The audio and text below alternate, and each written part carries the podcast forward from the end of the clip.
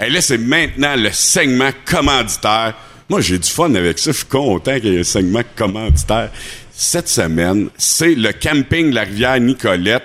Pour vrai, un des super beaux campings original dans la région, dans MRC. Il est à Wotton, dans le fond. Euh, puis quand je dis dans le fond, c'est pas une expression, c'est qu'il est vraiment dans le fond. C'est dans le bout d'un rang, en pleine campagne. Pour vrai, si tu cherches un espace nature pour faire du camping, c'est parfait. C'est pas un camping corporate avec tout le monde avec des cartes puis tu sais là des tournois de pétanque non non, c'est un camping familial, c'est un camping isolé. Les terrains là, il y a de la forêt tout le tour entre chaque terrain. Là, tu peux louer un terrain de camping évidemment, mais tu peux aussi louer des chalets. Il y a même une maison de type un peu ancestral qui loue aussi. Là, il y a plein d'activités. T'as beau d'être dans le bois, là, t'as même pas besoin de sortir de là, à part pour aller à la microbrasserie Moulin 7. Sinon, t'as pas besoin de sortir de là. Tu peux, il y a en semence de la truite, tu peux aller pêcher dans des saisons qui permettent la pêche, évidemment, là, quand il fait pas trop chaud. Il y a une piscine. Il y a une belle petite rivière, pas boire rien, que ça s'appelle le camping La Rivière Nicolette. Il y a une belle petite rivière que tu peux faire une belle petite balade de trip là, pour les, citadins. Là, la trip, c'est, c'est comme c'est comme dans ton tailleur de, de de bicycle dans le temps, mais plus gros, tu peux t'asseoir dedans. Puis là, tu, tu te laisses aller sur la rivière. Puis pour vrai, c'est vraiment le fun. Sinon, il y a des kayaks. Puis là, il y a même à ce temps une belle petite route enchantée pour les enfants, où ce que c'est fait par extraction, euh, où ce que tu vas, tes enfants vont, vont, vont chercher des indices dans la forêt. Euh, je sais pas c'est quoi l'énigme finale, mais ça va occuper les jeunes. Il y a des jeux gonflables. Il y a une machine à, à à, mousse. Il y a plein de trucs que tu peux aller faire là-bas qui est vraiment cool. Puis, mais l'essentiel, c'est que tu es vraiment dans le bois, tranquille, isolé. Euh, puis tu peux même aller faire. Nous autres, on a fait deux fois nos parties de staff là-bas. Fait qu'il peut accueillir du corpo. On a fait des parties de gang, de chum. On s'est tous loué des terrains. C'est vraiment un très, très beau camping. L'accueil là-bas est fantastique. T'as besoin de quelque chose, ils vont te le trouver. Euh, tu peux pas te tromper quand tu vas là. C'est décroché, puis pour vrai, t'es pas loin du Mont-Ham, t'es pas loin de la micro, du golf, des trois lacs, etc., etc. Fait que, pour vrai, va là, tu le regretteras pas. Fait que, ben, merci aux commanditaires, le camping, la rivière Nicolette, puis merci aux clients qui vont y aller. Vous allez voir, vous regretterez pas votre choix.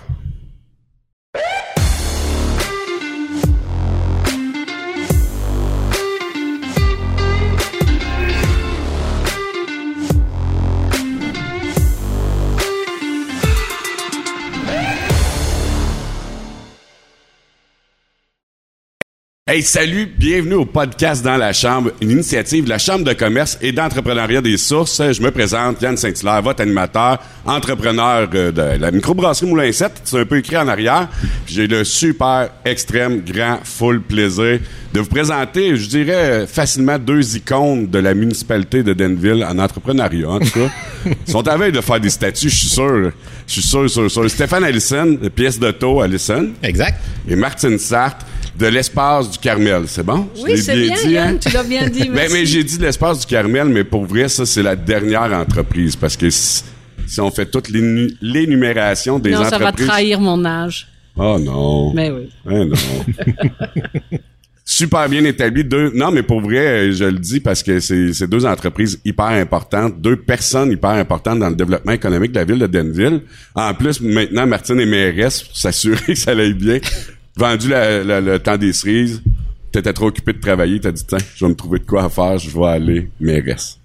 C'est ça? Pas tout à fait, non. Non, ouais. non, non, c'est pas tout à fait ça, mais euh, ça peut être un petit peu dû à ça aussi. T'aurais pas, tu t'aurais pas lancé dans cette aventure-là si t'avais encore le temps des cerises. Non, non, non, impossible, impossible. Fait que c'est super simple, le podcast, c'est, euh, en, en gros, le principal, c'est boire de la bière. Après ça, on verra ce qui se passe. On est bon là-dedans. Ouais, c'est ça. On, est bien, puis on est, on, est entouré de, de bière, fait que ça va bien. Ben, écoute, je commencerai par... C'est toujours le fun de voir par où vous avez euh, débuter pour euh, vos entreprises. Ça, c'est une relève? Ouais, c'est une relève. OK. C'est une relève. Mon père, il a ça depuis 1985. OK. Euh, Je veux pas dire que c'est vieux parce que je suis né avant ça, mais ça fait un bout. On, va- on dire ça de même. Ça fait un, un petit bout. Ouais, c'est ça. Ça fait 37 cette année. OK. Fait que, euh, depuis ce temps-là, ouais, depuis ce temps-là, euh, moi j'ai travaillé là-dedans depuis qu'il y a ça. Ça a commencé petit, ça a commencé, euh, je sais pas si Martine se souvient, mais euh, c'était un magasin de vélo avant la bâtisse où on est. Ben non? Ouais. OK. Maga- Langlois, c'est ça? OK, OK. Ouais, je pense que c'était ça. euh, plusieurs années après, on, retournait à- Oui. on trouvait encore des vestiges de vélo, des roues, des affaires, des... euh, Des dérailleurs. Ouais, puis il y a encore du monde qui nous en parle. Ouais, dans le temps, quand on venait, c'était c'était des vélos qui vendaient là. Mais, T'étais- T'étais-tu né en 85? euh, oui, ouais, 79, moi. OK. T'es vieux, toi aussi. Ouais, c'est ça. des matins, c'est ça qu'on se dit. Ouais. fait que euh, c'est ça. Fait que parti en 85, euh, il a acheté ça à Denville. Après ça, euh, il en a racheté euh, un à Disraeli. Il était avec son frère là-dedans. Il y a un magasin à Disraeli. Après ça, il en a acheté un ici à Asbestos sur le bord de la rue. Après ça, ND, ND qui était à Asbestos, Oui. un autre icône. euh, fait que les deux magasins à Asbestos, on les a, ben, ils les a virés une couple d'années, puis après ça, on a fermé ça, parce que c'est comme, tu sais, le, le- le- encore le même problème de personnel, puis de, c'est comme trop proche, là, pour avoir deux succursales. Fait qu'on a tout répatrié à Denville. Puis, euh, c'est ça. Fait que depuis euh, 85, euh, qu'on, qu'on est là, qu'on vend des pièces d'auto, tout le temps la même bannière, tout le temps. Que, on Ça a des fidèles. Napa? Tout le temps, ben avant, c'était UAP. OK. UAP qui était canadien, québécois, qui a été vendu en partie à Napa, puis qui a été 100, là, c'est rendu 100% Napa US. hein. Fait que, euh, Puis c'est quoi, euh, là, je, je, je vais aller chercher les mots de ton père, mais tu dois connaître l'histoire. C'est, c'est quoi qui l'a amené à acheter le local puis dire, Tiens, moi, je me mets à vendre des pièces d'auto? Ben, en fait, mon, mon père travaillait à Jonesmanville. Ouais. Puis euh, il y a eu un gros sac, je pense, dans ces années-là. ouais, ouais. Fait que euh, il est sorti. Puis euh, mon père, c'est un entrepreneur dans l'âme. Fait que dans sa tête, lui, il dit, je sais pas, il a eu comme l'idée de partir euh, un magasin de pièces auto. Il a été travailler pour euh, un, un Napa à Windsor. Il a travaillé là une couple de mois pour apprendre la job, pour apprendre sur le tas. Puis après ça, ben, revirait de base, euh, part des pièces auto. Fait que euh, parti ça contre vents et marées à Danville parce que c'était pas viable, parce que c'est un petit village, puis blablabla. Ça fait quand même 37 ans qu'on est viable, qu'on vit la famille là-dessus. Est-ce que ta, ta maman n'avait pas une cantine à un moment donné? Ben ça, ils ont acheté ça plus tard. Ma mère C'est est plus inhalothérapeute. Elle était C'est vrai? inhalothérapeute dans le temps, ouais. Fait que euh, après ça, il y avait le magasin, puis après ça, il avait acheté la cantine chez Sibon, Oui. qui était sur la route 116 euh, avant qu'il avant qu'il refasse la route. là. Où ça? Euh, quand là, au croisement, euh, la rue du Carmel puis la 116, hein, Il y avait une cantine il y là. avait une cantine là, sur le bord de la rivière. Hein, je me rappelle pas de ça pendant ben tout. non. Ça fait... je me plus, ça C'était fait après combien de temps? 85, t'as dit. la- Ben il y avait oui, ben, déjà je le me souviens, magasin. ouais, je me souviens que j'ai Ah, j'ai déjà ouais. été là, puis j'ai déjà... Euh, fait qu'ils ont acheté ça, ils ont eu ça une couple d'années, puis quand ils ont fait la 116, ils ont été expropriés, puis... euh, mais c'est une petite cantine, là, cantine, cantine. euh, c'est comme dans le temps qu'il y avait des cantines oui. partout, là. Sur le bord de la rivière, avec... là. euh, ouais, c'est ça. Euh, petite affaire, le, le petit comptoir avec euh, les huit bancs, c'est des souvenirs vagues, là, mais euh, je m'en souviens un peu.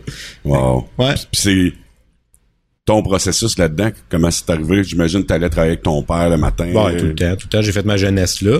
Euh, j'ai commencé euh, quand il l'avait, tu sais, des ménages, des ci, des ça. Puis là, à mesure, ben, tu commences à faire un peu de comptoir, commences à servir les clients, commences à ci, ça, ça. J'ai fait, j'ai travaillé là une bonne partie de ma jeunesse. Quand j'ai fini mon secondaire, euh, j'ai été à Montréal, euh, étudiant en construction aéronautique. OK. Fait que euh, j'ai fait euh, trois ans de cégep à Édouard Montpetit en construction. C'est comme c'est à peu près le même cours que que, que génie mécanique, technique Ok. en génie mécanique, mais applicable aux avions. Fait que euh, j'ai fait un trois ans là. Après ça, j'ai travaillé quatre ans en assurance qualité chez Bombardier Aéronautique. Et puis je me suis rendu compte que je, que je savais déjà puis que je voulais revenir, ça c'était clair dans ma tête en partant, mais je voulais aller voir d'autres choses. là. Moi, si je reste là toute ma vie, je veux être sûr que j'aime ça. Fait que si tu vas pas voir ailleurs, ben tu dis je vais faire ça toute ma vie parce que je pensais que c'était ça mon chemin.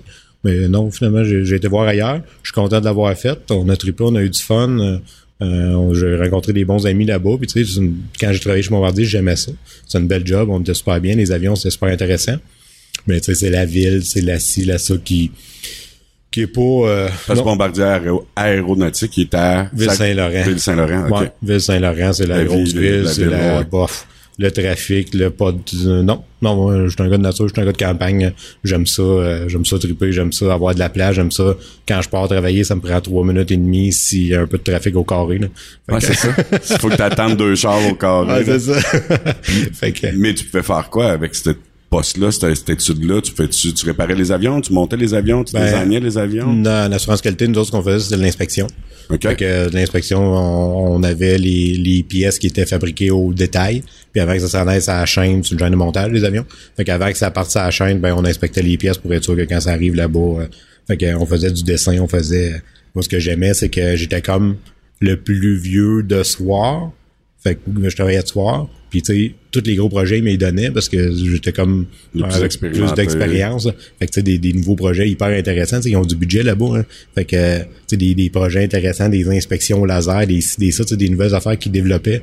Moi, ils m'embarquaient sur le projet, puis moi je tripais raide. Quand ils n'ont pas de budget, ils appellent euh, le gouvernement, puis ils ont du budget. Ben ouais, c'est ça. hein.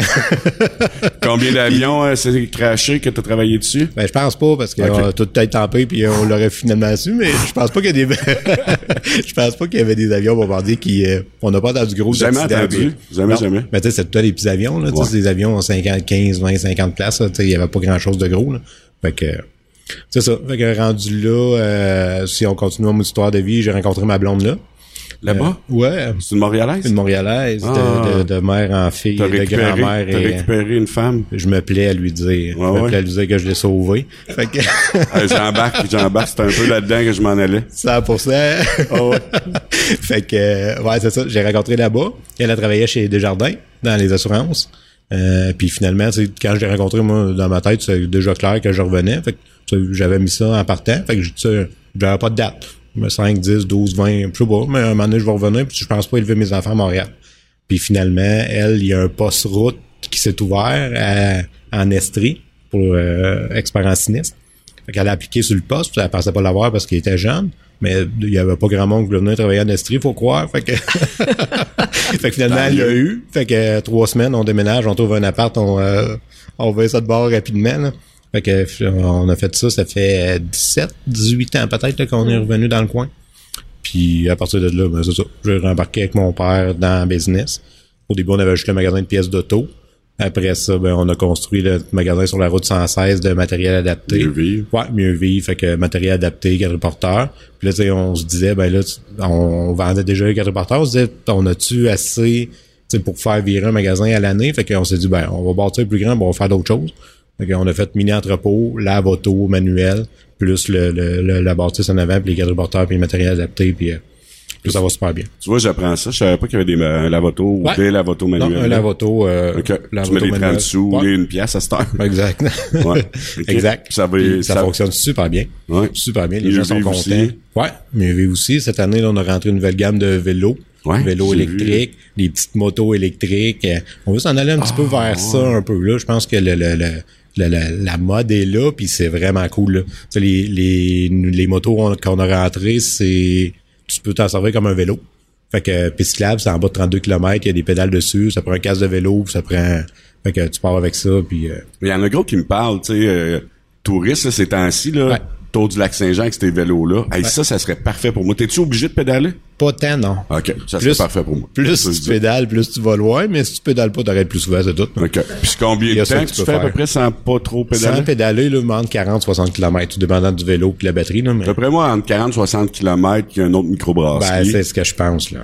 Puis, Fait tu charges un peu, puis après, hop, Ben ça ouais. continue. Ouais, y a-tu, euh, y a-tu euh, la règle de, de pas, euh, pas boire en conduisant? Ça applique-tu au Ah oui, vélo? oui. C'est comme un vélo. Ah ouais? C'est comme un vélo, je Un crois. vélo, que oui. Je Ah. crois que oui. Si tu es sur la voie publique puis euh, que tu es en état d'ébriété euh, sur un vélo, je crois que tu peux perdre ton permis de conduire la voiture. Mais je crois que, ouais, mais je crois que j'ai entendu des bien histoires aussi de quadriporteurs, de gens qui, Oui. euh, Ah ouais, hein? ils savaient pas s'ils allaient ou ils revenaient, là. Fait Je Ouais. pense, hein, mais euh, en tous les cas, euh, en Belgique, si tu es pris en état d'ébriété à cheval, tu perds. ton- Ah ouais? Je pense. Hey, ça, c'est drôle. Oui. Ben, peut-être ça s'applique aussi, là. Ben, je pense que oui, mais tu sais, souvent, mettons, le vélo moins, mais les quadriporteurs, ils ont déjà plus de permis. Fait que, rien à perdre.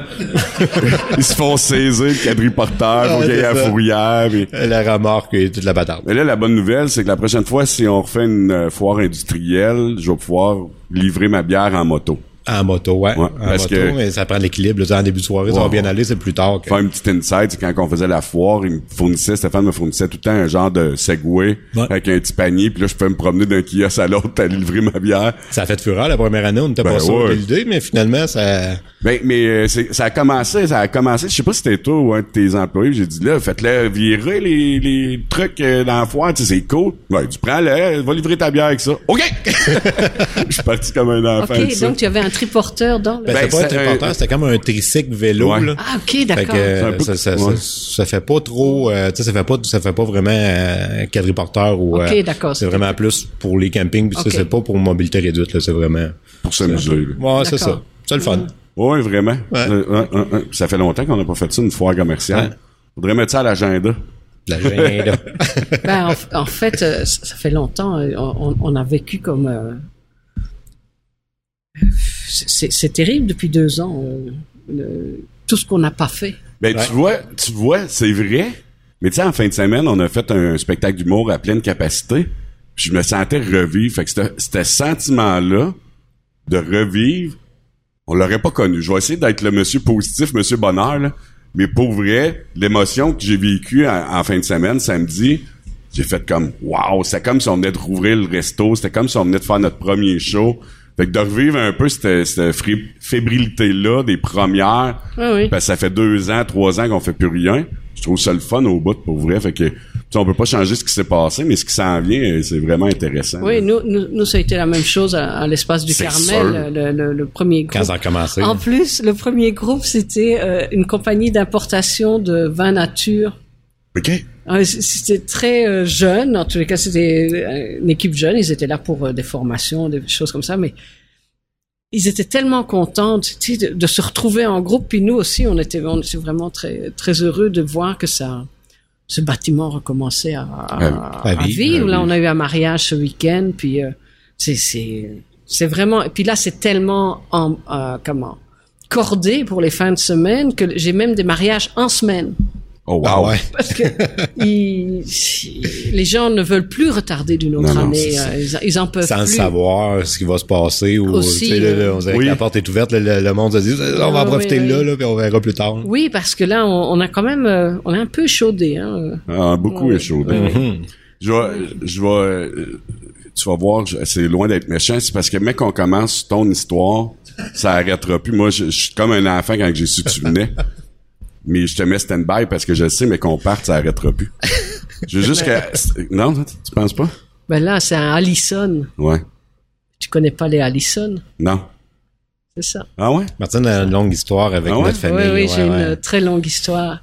J'ai, j'ai déjà, en fait, euh, la maman de Stéphane, c'est une Bernier, c'est Ouais. ça?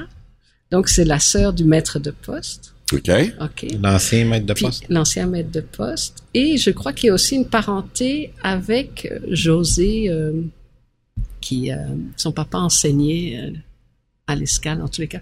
Moi, j'ai déjà embauché quelqu'un juste parce que c'était la cousine des deux autres. Parce que... Ben parce qu'il tra- il travaillait tellement bien, puis Oh, c'est c'était. fin. Oui, oui, mais c'est plus Parce que ma soeur, ma sœur a commencé à travailler Ah, en chez moi, commençant, elle à, a commencé à, à travailler 12, chez 13 ans. C'était- au ça a été. Elle est restée 6 ans. J'ai- j'ai- J'ai eu la, la personne qui m'a aidé euh, la, la dernière année au restaurant euh, était du même niveau que que Julie, mais c'était incroyable. Et en fait, je m'étais souvenu que la, la maman de, de Stéphane avait une cantine parce que Julie disait, oui, moi j'ai déjà aidé ma maman à la cantine, je sais pas, où elle a travaillé dans une cantine. Et j'ai eu deux, trois fois des employés qui avaient été comme ça euh, très jeunes dans des cantines et ils avaient quand même une capacité de mener plusieurs choses de front. Ils étaient très euh, focusés. Puis c'était toujours agréable de travailler avec eux parce que il, il fallait pas leur répéter les choses. Ils, ils étaient capables de, de rester centrés sur leurs choses. Et, et Julie était allée en classe avec ma fille aînée, avec Frédéric. Alors, euh, Ouais. et puis Julie et Frédéric, c'était comme les deux bolés de la classe. ça fait que on- Julie a été gardienne aussi de Gaël. en tous les cas, on, fait qu'on se connaît bien. C'est ta sœur. Ouais, Julie, c'est ta sœur. Et son papa, Claude, euh, était dans le groupe qui a reparti la chambre de commerce dans le temps à Denville. OK.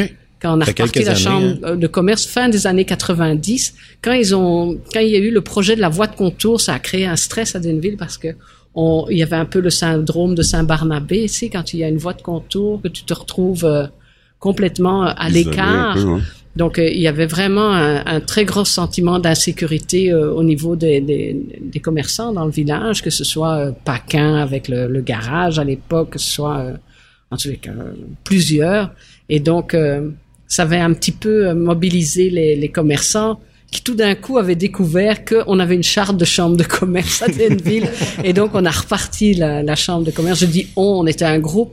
Je me suis retrouvée présidente un, un peu... par hasard. Mais, euh, mais euh, c'est ça. Il y avait, on était, euh, il y avait Daniel Girardin, il y avait Claude. Je pense que Jean Leroux devait être aussi dans la gang. En tous les cas, on était toute une gang à peu près du même âge. C'était sympa. Mais ça fait que les Allison, ils, ils ont de la drive. Ouais. Ouais. Et ils ont une cabane à sucre aussi. Ben oui, mais là, je vais aller y revenir parce que il fait pas juste entailler les, les, les, les, les sur, le, érables. ch- sur le chemin Allison, je pense. Non, non, à même côté, pas. à côté. Stéphane Pas n'entaille loin. pas juste les érables. Il entaille les barils de bière aussi. Ah. Les demi-barils de bière que Ouais, vous vendez. barils de bière. Presque aussi gros qu'une canette. Ah, c'est ça, c'est tout le temps vide. Ça dure aussi longtemps. Tout le temps vide. J'arrive à la cabane, il n'y a pas supposé d'avoir jamais personne, puis les barils sont tout le temps vides. Mais ça, Ben, c'est moi qui vais les boire. ah, c'est ça. Ouais, ouais. Mais ça, je pense, c'est le, le nouveau marketing. Tu sais, ils en mettent moins dans les contenants euh, pour pas augmenter, pour pas augmenter le prix. euh. hey, Martine, je sais pas si je le sais, tu vas le dire, puis ton nom de famille, c'est pas Sartre, évidemment. Non, c'est Prinsen. Prinsen?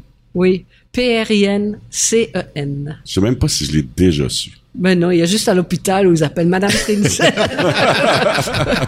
non, en fait, moi, je suis arrivée au Québec mariée, puis sur mon numéro d'assurance sociale, il était mis Madame Martine Satre.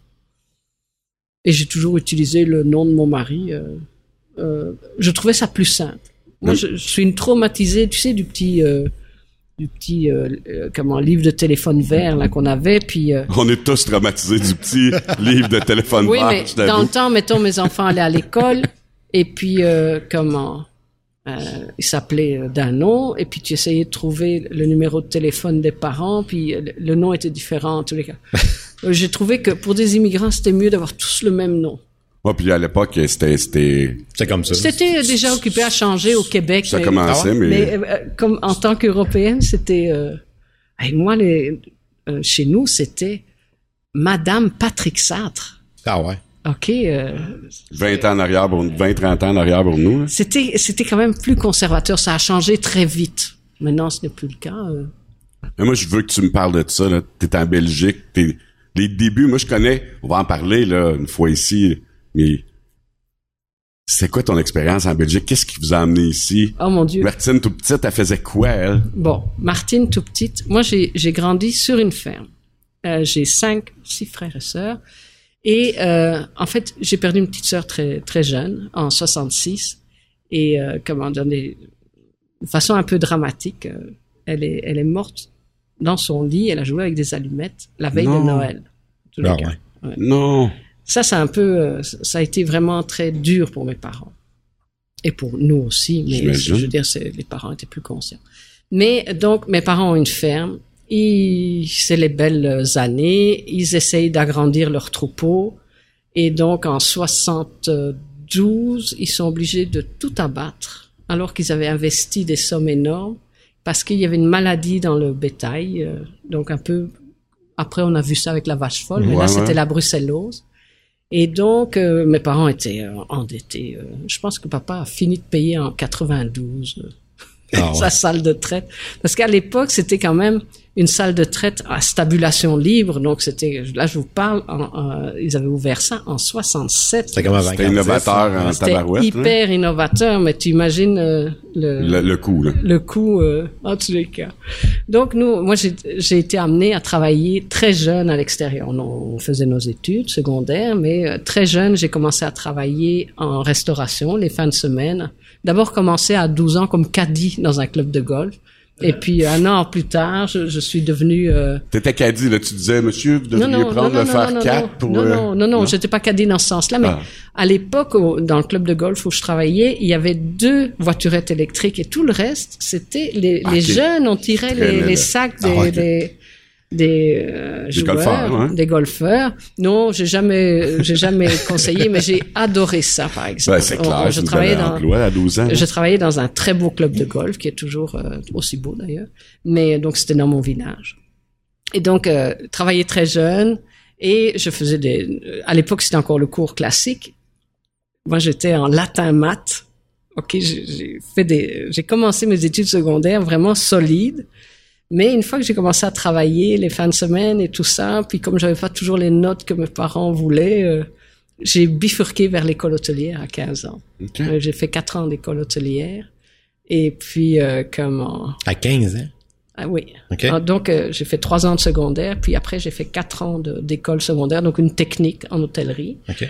Mais en Europe, tu voyais tout. Tu voyais euh, euh, la salle à manger, la cuisine, euh, la comptabilité, l'art floral, euh, toute la calligraphie, euh, Ah ouais. les styles des meubles. En tous les cas, c'était assez complet comme cours. Et puis, euh, finalement, euh, pour me faire dire à la fin de mes études qu'il fallait pas que je travaille debout, que mes jambes n'étaient pas très bonnes. Ça fait que j'ai décidé d'aller euh, me perfectionner dans une école d'administration. Ça, c'était dire dans une école de jambes. Non, non. mais mais c'est vraiment ça qui m'a amené là. Et puis, euh, comment... Euh, entre-temps, j'ai... euh, les, les premières années de ma vie, moi, j'ai été comme... je les ai passées chez un oncle et une tante de mon père, qui est... euh, après, donc, je suis revenu vivre chez mes parents. Mais donc, ces, personnes-là, quand elles sont décédées, elles, elles m'ont laissé un petit héritage. Et Ah, grâce à ça, j'ai pu me permettre des études en Suisse. Wow. Donc, j'ai fait mon école hôtelière en Je Suisse. pense que ça a quand même une grosse euh, influence sur le reste de ta vie. euh, Quand, Ah oui, oui, parce que là, quand même, euh, euh, non seulement je n'avais plus l'obligation de travailler chez mes parents parce que c'était c'était compliqué parce que là pour euh, faire une histoire courte, quand mes parents ont dû abattre tout le bétail et tout ça, ils ont eu peur que le- la maladie ne revienne dans le bétail, mais aussi notre village devenait une banlieue de Bruxelles, donc c'était comme il n'y avait pas de futur pour les fermiers. Tu sais, c'est comme si tu étais fermier à Laval. OK, ouais. Ok, ouais. Donc finalement, euh, on, on écoutait nous un, un feuilleton à la télévision euh, où le- la- comment l'intrigue se passait dans un petit centre équestre. Puis ma sœur aînée en particulier aimait beaucoup ça, les chevaux et tout. Elle dit on va faire un centre équestre, on va faire un centre équestre. Puis on a fait un centre équestre. Ah ouais. Fait que moi j'ai beaucoup travaillé là les, les fins de semaine après, donc euh, pour faire des banquets et tout ça parce que mon, mon- mes parents étaient pas très doués pour euh, les chevaux parce que non pour, pour, euh, gérer des- un centre équestre c'était des fermiers ils étaient pas du tout commerçants ils étaient euh, comment euh, et donc moi j'ai tout en étant à l'école hôtelière je m'occupais euh, de faire des banquets les fins de semaine des trucs euh, avec maman en tous les cas avec mes frères et sœurs on, essayait de faire bouillir la marmite avec le bar et puis les repas parce que mon père, lui, il pensait que plus t'as des chevaux, plus t'es riche, un peu comme les vaches, mais c'était pas une bonne façon de gérer le, le bazar.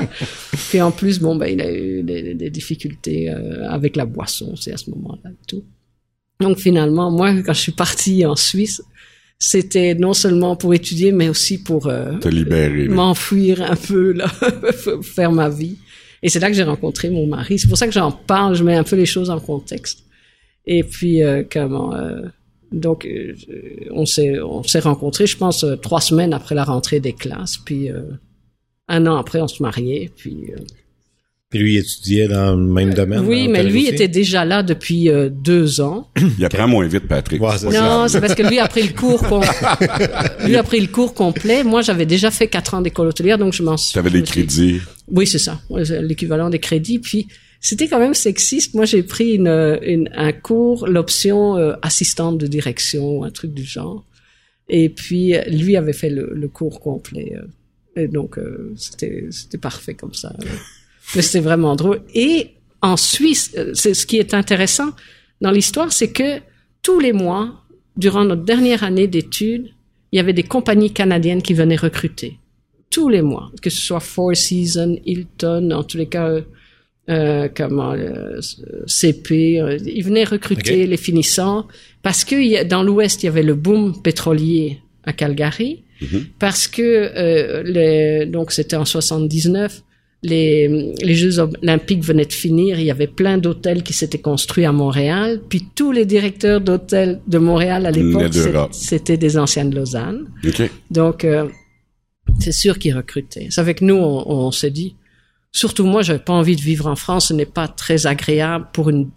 À l'époque, je trouvais ça difficile. Toutes les blagues sur les Belges en France et tout ça. Et puis bon, euh, comment euh, J'avais pas trop le goût d'aller en France. Et puis mon mari, il n'avait pas. euh, en, en Belgique, il faut au moins parler trois langues. OK. Tu sais, euh, au moins les deux langues nationales plus l'anglais pour travailler en restauration, en hôtellerie. Fait que vous voyez mal. euh, puis bon, ben, je, je tenais pas tellement euh, à, à être dans, en Belgique. Donc finalement, euh, il y avait le Canada qui recrutait. Il y avait aussi, euh, on a failli partir en Afrique aussi. Et finalement, c'est c'est grâce au conseil d'un d'un client chez mes parents qui a dit n'allez jamais en Afrique comme premier emploi. Après, c'est très difficile de revenir. Ah, ouais? Oui. Pourquoi? Euh, parce que c'est comme un, tu, tu te fais catégoriser sur, comme un coopérant ou quelque chose comme ça. ouais? OK. Et donc après, tu es moins recherché par les employeurs euh, occidentaux, je dirais. OK. Et, euh, et je pense qu'on a bien fait. Euh, je vous le donne en mille. On était approché pour exploiter l'hôtel des mille collines au Rwanda. OK. Alors, ouais. Wow. Euh, méchant bon conseil. hein? Oui, un méchant bon conseil. Donc finalement, on est venu au Québec. Pour ceux qui ne savent pas aller euh, taper sur Google guerre Rwanda, vous non, allez non, comprendre. ou Hôtel des Mille Collines. En plus. Oui, ça s'appelait. En tous les cas, c'était un hôtel qui appartenait à la Sabena, parce que moi, je travaillais pour la Sabena après mes études. J'ai travaillé quelques mois là. Et donc, euh, La Sabena, c'est une chaîne? non, c'est une compagnie aérienne belge qui avait des hôtels en Afrique pour des, des safaris ou des Ouais, choses ouais, comme ouais. ça, je sais pas. OK. Et il y avait encore des liens donc en- entre, c'est ça. Il y avait beaucoup de, de vols pour l'Afrique euh, qui partaient de Bruxelles à cause du passé colonial. Et donc, euh, finalement, on est venu au Québec et on est arrivé en même temps que les taux d'intérêt à 20%. donc, ils, ils n'embauchaient plus du tout dans les hôtels. euh, C'était fini là. euh. Fait que vous aviez pas été recruté, vous aviez été de votre propre initiative. Oui, parce qu'il disait venez, on a du travail pour vous, euh, faites vos papiers, ta ta ta. Bon, euh, on est venu. Allons-y. Mais il y avait rien, tu sais, c'était pas prêt de décider avant de partir. Non, et puis quand on est arrivé, il y avait plus une job. et finalement, euh, pas très. Mais on, on sait très bien. Écoutez, moi j'ai débarqué. Ah, j'ai débarqué, je pense le, le le 10 septembre ou quelque chose comme ça en 80. Et puis le, le 1er octobre, je travaillais là. Je veux dire, euh, pas dans mon domaine. J'ai- mon premier emploi, ça a été donner des cours de cuisine pour la ville de Repentigny. J'avais un petit boulot, mais au moins j'étais sur le marché du travail. Ouais, puis c'était pas loin du domaine, là, les cours de cuisine, je veux dire. Oui, mais Ça t'a servi pour plus tard, en tout cas. oui, et puis euh, comment Patrick, lui, il était arrivé un peu avant moi, et lui, il a retrouvé aussi assez rapidement au- à l'hôtel Méridien à Montréal. Mais Méridien, ils n'étaient jamais venus recruter à Lausanne, puis bon, ben, et, et il a eu son emploi non pas parce qu'il était diplômé de Lausanne, parce que ce- le gars qu'il a eu en entrevue, c'était un Français. Ils avaient fait leurs études dans le même lycée. ça l'a allumé. Comme quoi, euh, parfois c'est quand même surprenant. Et donc nous, les, les premières années à, à Montréal, ça a été vraiment teinté par la crise des années 80. Alors vous, vous êtes trop jeune là, mais ça a été une crise qui a été terrible pour les gens parce que imaginez si aujourd'hui les taux d'intérêt sur votre maison Eh, passent de 3 à 4% à 19% Il y a plein, plein de gens qui ont perdu leur maison. Euh, je crois que la, la, la fonction publique québécoise, ils ont dû baisser leur salaire de 20% en tous les cas. Il y a eu, mais vraiment, c'était, on était en plein marasme. Et en plus, dans ces années-là, les maisons, ça valait pas le même prix qu'aujourd'hui. là. Non. Tu sais, aujourd'hui, juste Ouais, un demi-point, là, puis ça fait, Ça tu sais, fait ça fait mal. tout. Oui, oui, oui. Donc, Et, euh, tu sais, des, des maisons dans le temps, de, de- excuse de te couper, mais tu sais, ça, ça valait quoi, 25, 30 000 pour avoir une maison flambant neuve, t'écoutes Ouais. du monde. là. Aujourd'hui, à 25, 30 000, t'as pas un cabanon, là. Ma première C'est- maison, j'avais payé comme 47 000, puis c'était 7,4% d'intérêt. Ouais. Quelques années plus tard, ben, je l'ai vendu. Quelques années plus tard, je suis revenu ici. J'ai racheté une maison en 90, à peu près. Puis je payais moins cher. Mon, mon versement hebdomadaire Ah oui, oui, était oui, moins cher que ma maison à 47 000, tu sais. Fait qu'imagine Avec si on vin. parle, sais, puis là, je te parle de 7, 8 Ah, je c'est parle ça. pas du 17. Mon père s'est acheté une maison dans cette période-là, justement. C'était une maison de la banque, là. Ah, Quelqu'un ouais, avait été porter ses clés, puis c'était une opportunité, là. Mais euh, c'était, je, je me restais mes souvenirs de ça, plus la fermeture de la mine Ouais. en, Ouais, dans les ah années oui, c'était 80. terrible. Ouais, oui. ouais. Ouais, ouais. Mais nous, on a en 81. Donc moi, en plus, je suis arrivée enceinte pour bien faire. Ben ouais. Et donc ma fille, enfin notre fille est née en 81 à Repentigny parce qu'on avait, on s'était installé à Repentigny parce qu'on avait des amis là-bas. Mais là, au bout de, de on n'avait pas de voiture. Au bout de quelques mois, Patrick a dit non, non, c'est pas possible. Il faut qu'on aille au centre-ville. Ça n'a pas de sens. Alors, on avait un ami qui nous avait conseillé d'aller regarder à Saint-Henri parce que c'était pas cher, c'était près du métro. nanana. Je vais voir à Saint-Henri. Et puis euh, il y avait, euh, on nous avait conseillé de, de regarder un parc. Là, je dis bon, je fais le tour du parc. Il y avait rien à, à louer. J'appelle mon mari, je dis écoute, il y a rien à louer. En plus, il y a une dame qui m'a dit que comme il y avait rien pour eux, c'est sûr qu'il y aurait rien pour des étrangers. Mais je dis il y a une maison à vendre. C'est un siplex. J'ai pris rendez-vous. J'ai cru que Patrick allait avoir une crise cardiaque. il gagnait 14 000 par an au Méridien. C'était sa première job. Et finalement, on, a- on, on avait un petit peu de cash pour euh, arriver. Ma sœur aînée m'a aidé. Elle m'a m'a filé 1000 pièces sur sa bourse d'études. J'ai une autre amie qui m'a payé, qui m'a prêté 1000 pièces pour quelques mois. euh, euh, vraiment, la veille de passer chez le notaire. C'était où? C'était à Saint-Henri. Ok, c'est vraiment là, Saint-Henri. Parc Ok. Sœur Georges-Étienne Cartier, on a acheté un siplex pour 69 000 dollars. Hi, t'aurais dû le garder. Ah oui, parce que, parce que 1,2 ma- million. oui, c'est ça. 1,2 million maintenant. Et c'est en fait le quartier qui a pris le plus de valeur à Montréal. Sauf ouais. que quand on a décidé de venir en région, la plus-value qu'on a fait sur cet immeuble-là nous a permis de partir le resto. Puis pourquoi Danville? Eh bien, on- en fait, Patrick avait accepté un travail à Sherbrooke et euh, comment? À l'époque, on oublie. Hein, moi, je, je suis occupé à vous faire des cours d'histoire, mais à Sherbrooke en 80, pff, 85, 86, 86, fin 86, à Sherbrooke, il y avait, je crois, 16% de chômeurs. Ça, les gens l'oublient, mais Sherbrooke a connu une, une comment est-ce qu'on va dire ça, une, Un creux, hein? oui, un gros creux parce qu'il y a eu comme une transformation. Euh, le, le textile s'est planté, il y avait de la sidérurgie, tout ce qui était industrie un peu plus lourde était complètement en pleine déconfiture et ça a pris vraiment euh, comme un, un, un passage à vide avant que Sherbrooke ne, ne, ne reprenne le dessus. Puis moi, quand je suis arrivé à Sherbrooke, c'était que du 4 dollars de l'heure, hein, euh, les salaires qu'ils offraient. Il y avait rien, rien. Et donc, euh, au lieu d'essayer de trouver un boulot, je dis à Patrick, mais écoute, je vais essayer de trouver un, un petit business ou quelque chose, quoi. euh. Et c'est là que j'ai vu dans la tribune euh, église à vendre. Je dis à Patrick, on va voir ça, des églises à vendre. Ils sont fous, ces Québécois. euh. Tu sais, nous, on est. Écoutez, il y a 30 ans, il y a 35 ans, on vendait pas les églises, ok? C'était vraiment, euh, c'était vraiment révolutionnaire, là. euh. Et donc, on est venu voir le 8 mars 87. Et puis, le, le 1er avril, on passait chez le notaire. Seigneur. C'est rapide. Puis, on s'est dit, bon, euh, moi, j'avais pris des cours de rénovation euh, pour rénover notre bloc à Montréal. J'ai dit, bon, on, on va le rénover. Si on n'a pas le permis pour en faire un resto, on le rénovera comme maison, puis on le revendra ou on vivra dedans, hein, c'est bon. Et puis voilà, on a fait un resto, Le temps des cerises. le temps des cerises. Inspiré, le nom? Le, le temps des cerises, le nom est un- en fait on, on a cherché des noms euh, parce que j'ai parti ça avec une amie au départ et puis euh, que Patrick travaillait à l'extérieur puis le conjoint de, de mon ami aussi. Et finalement euh, on avait un ami commun qui avait un restaurant qui s'appelait le, le temps des cerises en, en Europe puis c'est le nom d'une chanson qui était repris dans la bonne chanson au Québec. Donc c'était un peu connu euh, euh, cette chanson là parce qu'on voulait, euh, on cherchait des noms, tu sais, la petite chapelle, la vieille église, le- et puis finalement on trouvait que ce n'était pas très poétique. On, on, on, on voulait un nom qui était plus dans les tendances du moment. À l'époque, les noms des restaurants évoquaient plus la nature, genre côté jardin, euh, comment la, la closerie des lilas, le machin. euh. donc c'était plus nature déjà à l'époque. Donc euh, on a on a opté pour ce nom. Comme ça.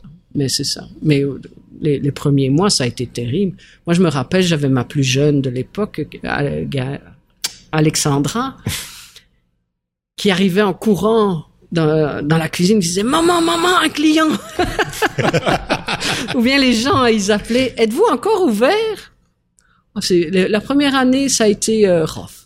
Ça doit, hein? Ça a été vraiment rough. Ben, c'était comme un resto, il y en avait pas, là, des restos Non. comme vous avez fait, là, avant, c'était Ah, des cantines, c'était des petits Il y a, restaurants il y a beaucoup de, il y a des gens qui nous ont vraiment encouragés dès le début, mais il y a des gens pour qui c'était un choc culturel terrible. Moi, j'ai eu des papis qui sont venus manger avec leur famille, puis qui ont fait Monsieur Baboun tout, le- tout le souper parce qu'il n'y avait pas de steak haché. Là. un bon Ils steak frites. pas mangé. Non, non, même pas un steak. Ils, ils voulaient du steak haché. Ah, même pas un vrai steak, parce que ça, je l'avais, le vrai steak, mais Ok. non, C'était pas, euh, non, ils voulaient... steak, blé d'Inde, Ouais. patate, facile, Ouais, ça se mange bien, puis, euh, oui, oui, oui, oui, mais en tous les cas, ou des, des, des, parfois des gens, ils, ils comprenaient pas qu'on puisse rester une heure ou deux à table, tu sais. euh, Il fallait que ce soit vite, euh, et on s'est adapté. hein. Vraiment, pour vrai, là, euh, il y a une, tu sais, je suis en 93, 94, 94, moi j'ai fait mes stages là-bas. OK. À l- J'ai étudié en service de restauration à l'UTHQ. OK. Puis euh, j'étais pas capable d'aller à Montréal. Mon, mon prof voulait m'envoyer à un des grands restaurants, je me rappelle plus lequel. Là, puis j'ai fait non, non. Je m'étais fait avoir.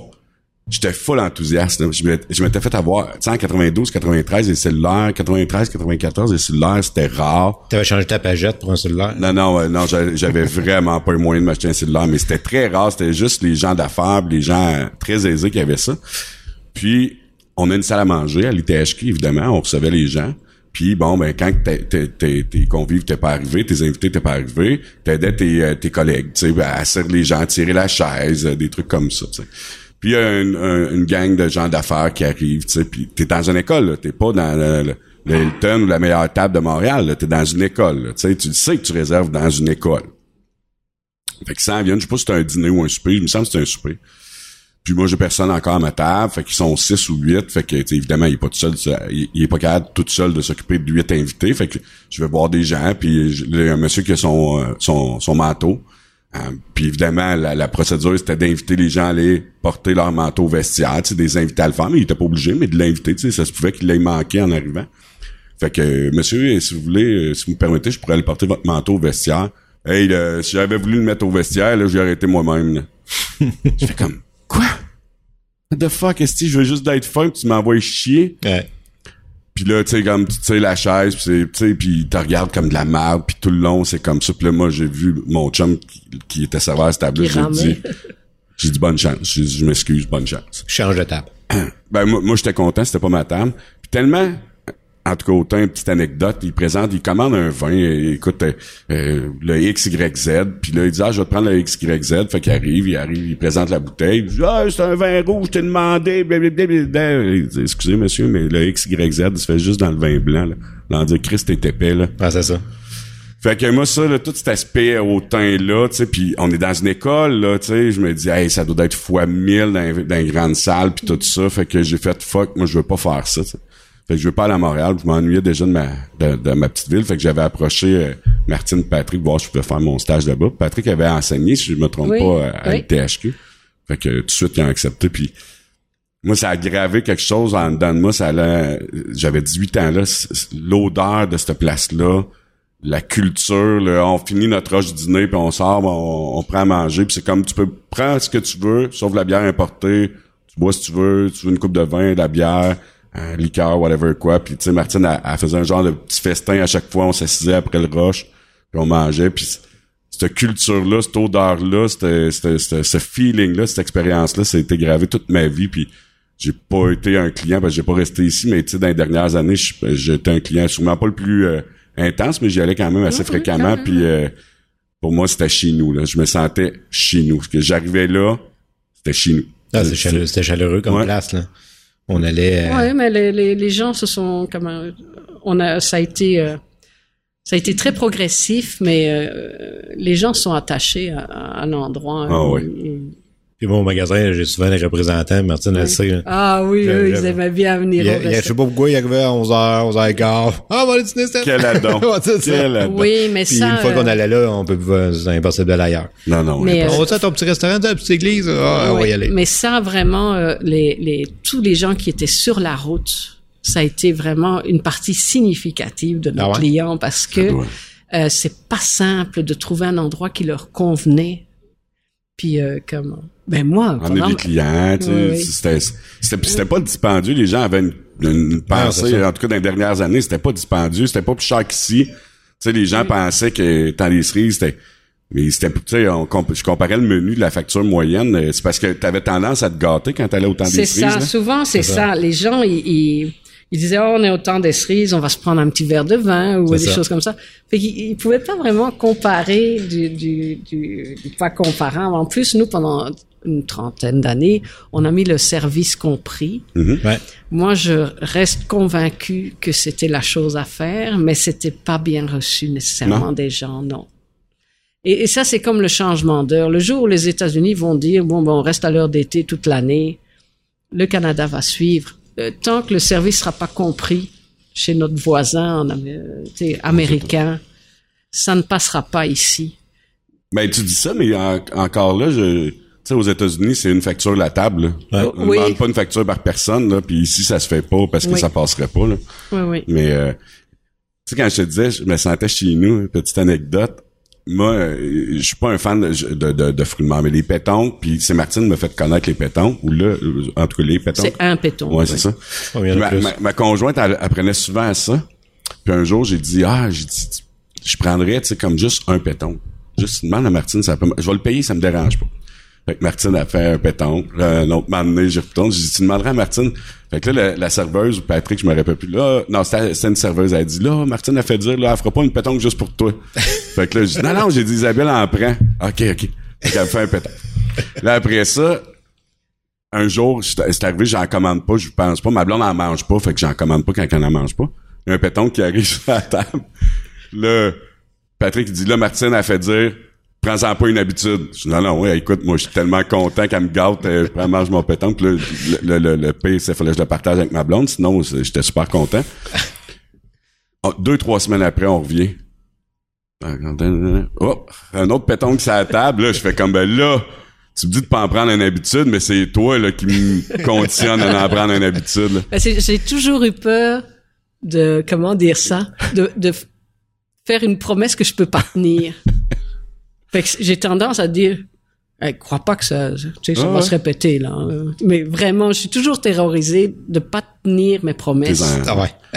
Mais, mais, mais je dis ça, ça, ça a de l'air, tu sais, elle n'en fera pas Parce d'autres que- ou quoi, c'est pas- mais on se connaissait, on, a- tu sais, j'avais travaillé là. Là, Tu sais, on était deux en cuisine, hein. Ouais. Et parfois, le restaurant était plein, Ouais. là, mais euh, il y a seulement les, les, quand on avait la terrasse l'été, c'était plein intérieur, extérieur, là, on était trois. Mais je te dis qu'à deux, comme ta sœur et moi, là, on a fait des, des soirées du temps du théâtre, là, c'était pour Ouais, mourir, là. Ouais. Mais tu sais, une gamine de 15 ans et moi, là, on a opéré, là, mais comme des ligues majeures, là. On- les gens se rendent pas compte, c'était des parce a volées beaucoup appris. là.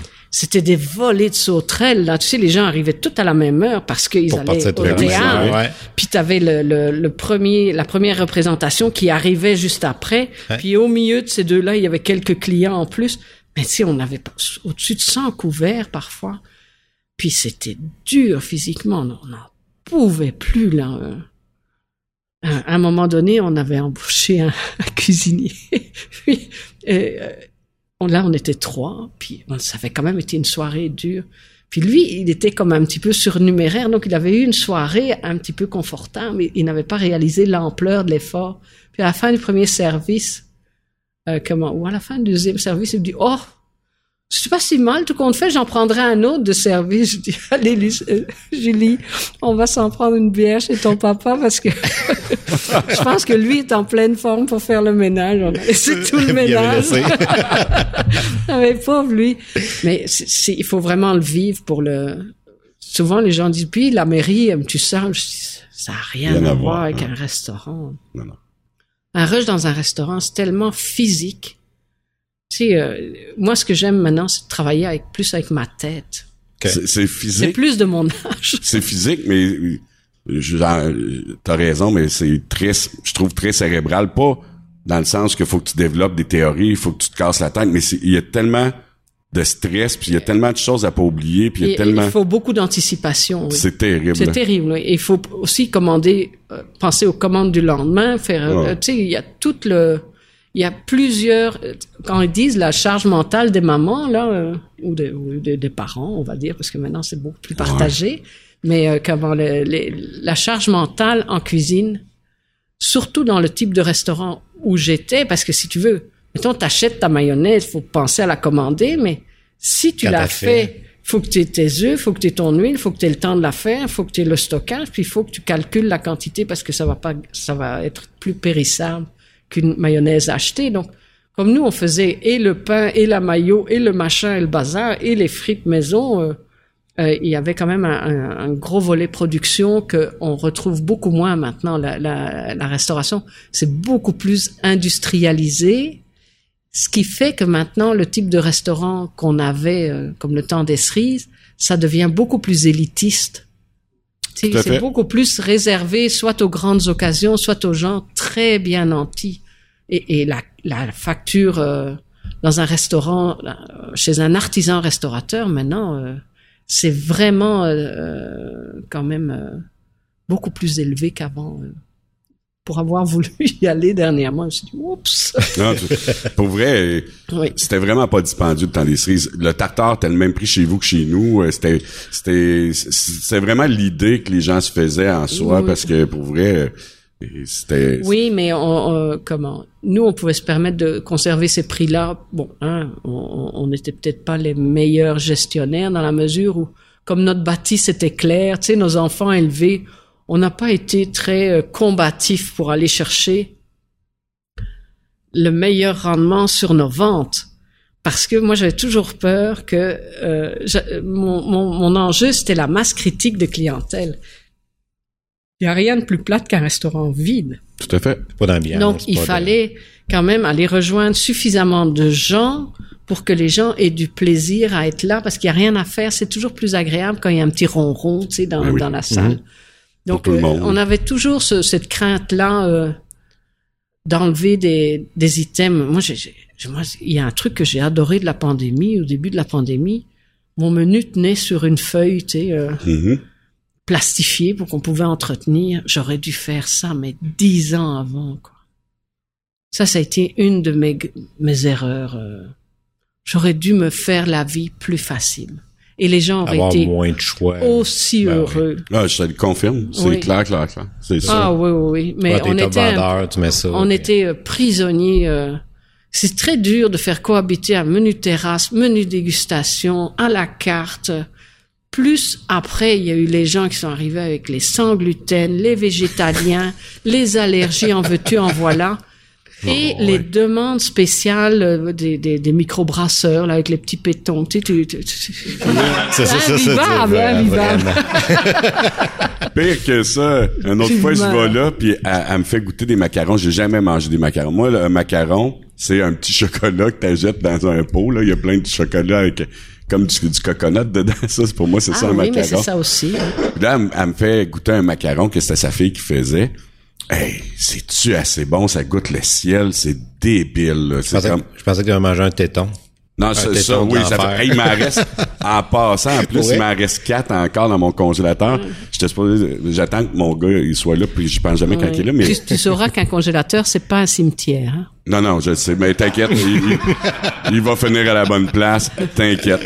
Puis, elle me fait goûter un macaron, moi, puis Isabelle. Tu sais, comme je te dis, quand je te dis qu'on se faisait gâter quand on allait là, c'était pas sur le menu rien, puis ah, goûte à ça, puis goûte ça. Hey, moi, je tombe en amour avec ça, j'ai jamais mangé ça, tu sais. Puis là, Patrick est super content, puis euh, là, là, là. on revient deux, trois semaines après pour le brunch de la fête des mères. Moi, j'ai pas conscience que c'est un macaron, fait que là, j'étais avec toute ma famille, on est 8, 10. J'ai dit, Hey Patrick, euh, tu sais des macarons? J'aimerais ça faire goûter ça à tout le monde. Mais tu sais, c'était pas sur le menu, c'était quand même, c'est touché à faire des macarons, ça a quand même une bonne valeur en, sais, en soi. là.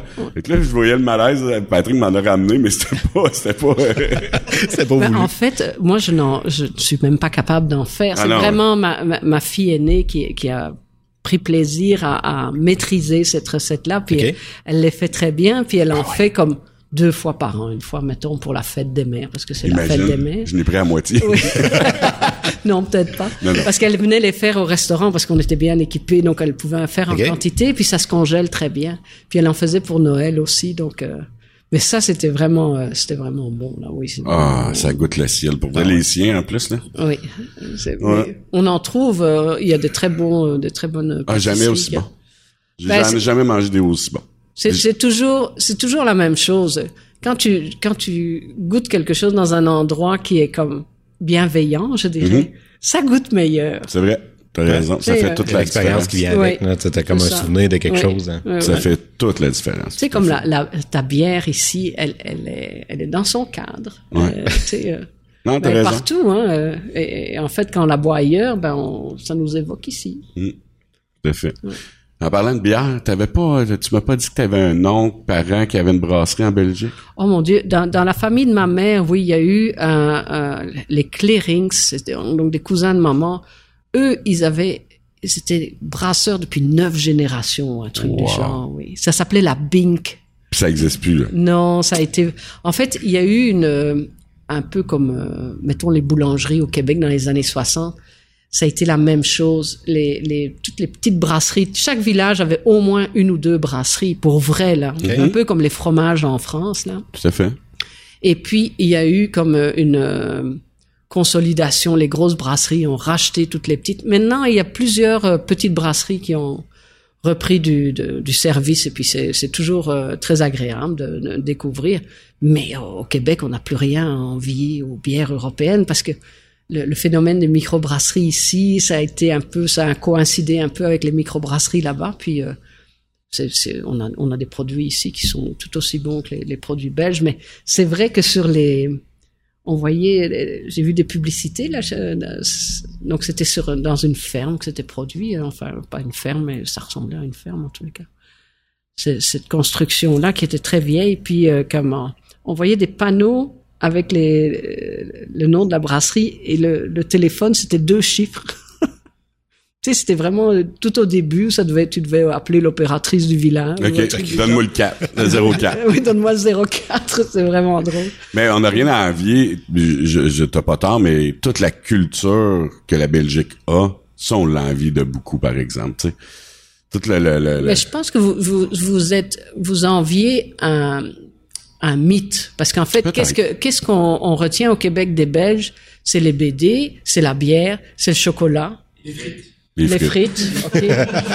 Euh, ça, c'est vraiment les, Les moules moules. et les frites, oui, voilà. Et donc, bon, il y a, c'est vrai qu'il y a, il y a comme euh, le côté bon vivant et puis le comment le côté euh, moins coincé que les Français, là, on va dire ça comme ça. Mais euh, comment c'est un pays qui est dur, la Belgique? C'est un pays où on est très nombreux, on vit les uns sur les autres. On est comme, euh, je sais plus maintenant, peut-être 12 millions, je ne sais plus combien ils sont, les Belges. Mais c'est tout petit. La plus grande distance qui traverse le pays, ça fait 300 kilomètres. Mettons, c'est un triangle C'est Montréal à dont, dont l'hypoténuse serait euh, 3 300 kilomètres. 300. C'est tout petit. Et, et, et donc, euh, tout est très, très cher. En plus, maintenant, c'est devenu euh, le pays où se trouve la capitale de l'Europe. Donc, mettons, le, le, le village d'où- d'où- où j'ai grandi, en, en grande partie, c'est une banlieue maintenant de Bruxelles. Mes frères et sœurs ne sont plus capables d'acheter dans leur village. Ben voyons là. Non, c'est c'est c'est c'est terrible. Le le c'est c'est c'est beaucoup trop cher. C'est beaucoup trop cher parce que justement c'est recherché. C'est un peu comme si tu habitais en banlieue de Washington, quoi, parce que Bruxelles c'est quand même la capitale de, de, tu sais, de l'Europe. L'Europe c'est aussi peuplé que les États-Unis. euh. Mhm. Donc c'est comme si on se retrouvait en banlieue de Washington. Essayez d'acheter une maison là, vous. euh. Non, c'est clair. Ouais. Ça fait que c'est c'est vraiment euh, c'est un peu crève-cœur parce que ça correspond plus euh, à rien quoi. Tout est très très très très compliqué. Mon, mon, mon frère euh, qui est encore en agriculture, lui, il expliquait les normes. Donc non, il s'occupe des chevaux. Bon, les chevaux maintenant, ils doivent être tous pucés, ok? Donc tous les chevaux sont pucés. Là, je parle du des chevaux euh, d'agrément là, de, Ouais. de- euh, d'équitation. Et à chaque fois qu'on les change de prairie, il faut tenir un registre. Il faut tenir un registre si on met des engrais ou si on fait de l'épandage dans ces prairies. Là. Et les chevaux, il faut choisir si on veut. Euh, je ne sais pas si c'est encore possible, mais dans le temps, c'était possible soit de décider qu'à la fin de leur vie, ils iraient à l'abattoir ou, ou pas. Mais s'ils vont à l'abattoir pour être mangés, ben il faut, il y a tout un, un comme un, tu sais, une, un processus l'historique et tout. Donc, c'est devenu extrêmement euh, compliqué. euh, le, le- on pense qu'on a beaucoup de, de normes à, à rencontrer ici au Québec. C'est rien à côté de la Belgique. Ah. C'est rien. C'est vraiment, euh, c'est très très laborieux, très laborieux. Et, et le bon, l'environnement est beaucoup plus euh, sévère là-bas aussi qu'ici. Euh, le, le ministère de l'environnement a beaucoup plus de, de pouvoir. Ceci dit, ça ne les empêche pas de, de connaître des scandales assez euh, retentissants parce que bon, ben, à un moment donné, quand les règles sont trop sévères, euh, ben, C'est toujours du monde qui veut les, les ben, en fait, bypasser, c'est beaucoup plus, c'est beaucoup plus intéressant de les bypasser. C'est ça. Par contre, ils sont beaucoup plus avancés que nous en, en, en conservation de l'énergie, en, en énergie renouvelable, ces choses-là. Donc, euh, J'imagine par la force des choses puis par la demande, là. Ils ont sûrement Oui. pas euh, accès à l'hydroélectricité. Non, c'est a, ça, euh, Nous autres, on non. un peu là-dessus, veut, veut pas, là, tu sais. Oui, oui. On n'a pas besoin de Ouais. développer, là. Non, c'est ça. Tu sais, l'eau, l'eau est facturée depuis les années 70 Ok. euh, dans, dans mon village. Puis euh, les gens ont des citernes pour euh, conserver l'eau de pluie pour tous les usages. Mon frère, il, il a, il a rénové sa maison. Ben, le, le circuit des, des, des toilettes, c'est un circuit d'eau non.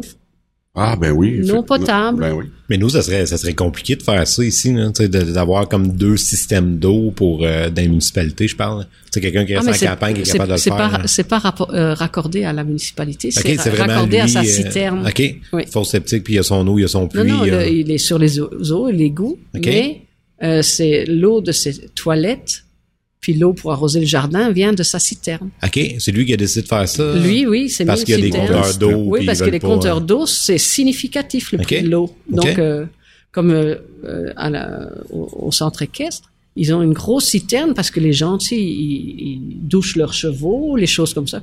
Ça coûterait une fortune si on devait euh, payer, Payer ça, avec de l'eau. et, et, et à un moment donné, on va, on va y goûter ici aussi. Déjà, les compagnies, on devrait, à Denville, on devrait...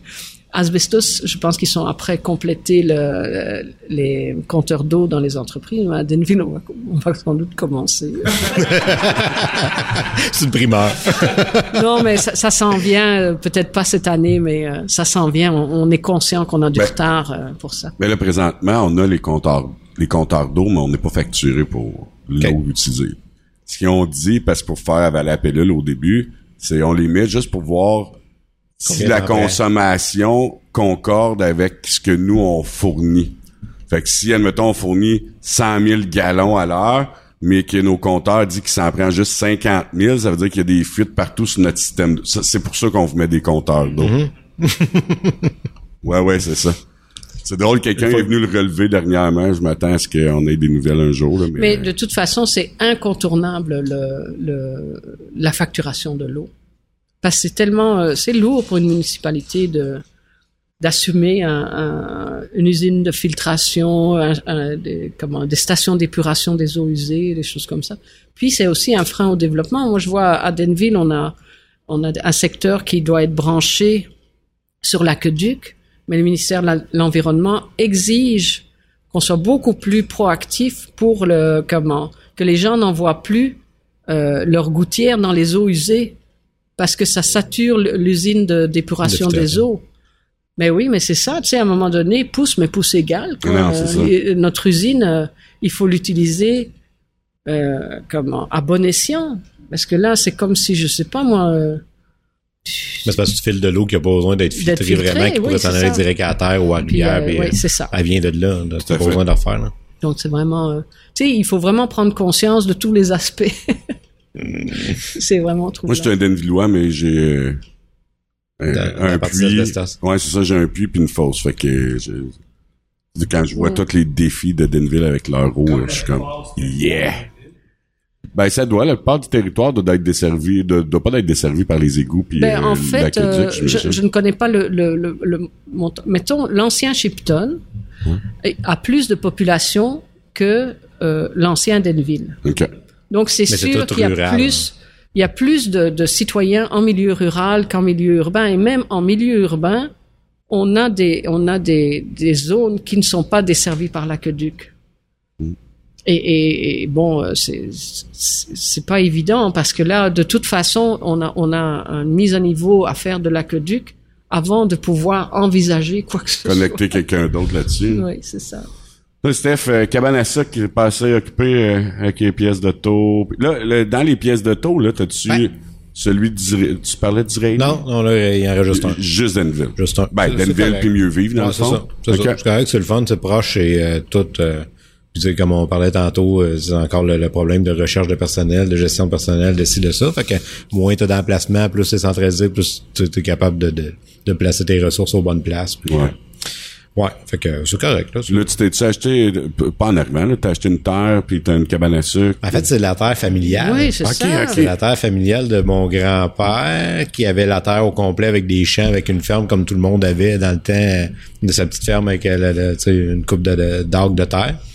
Puis il a finalement vendu tous les champs, il a gardé la maison, puis il y avait un petit lot de bois.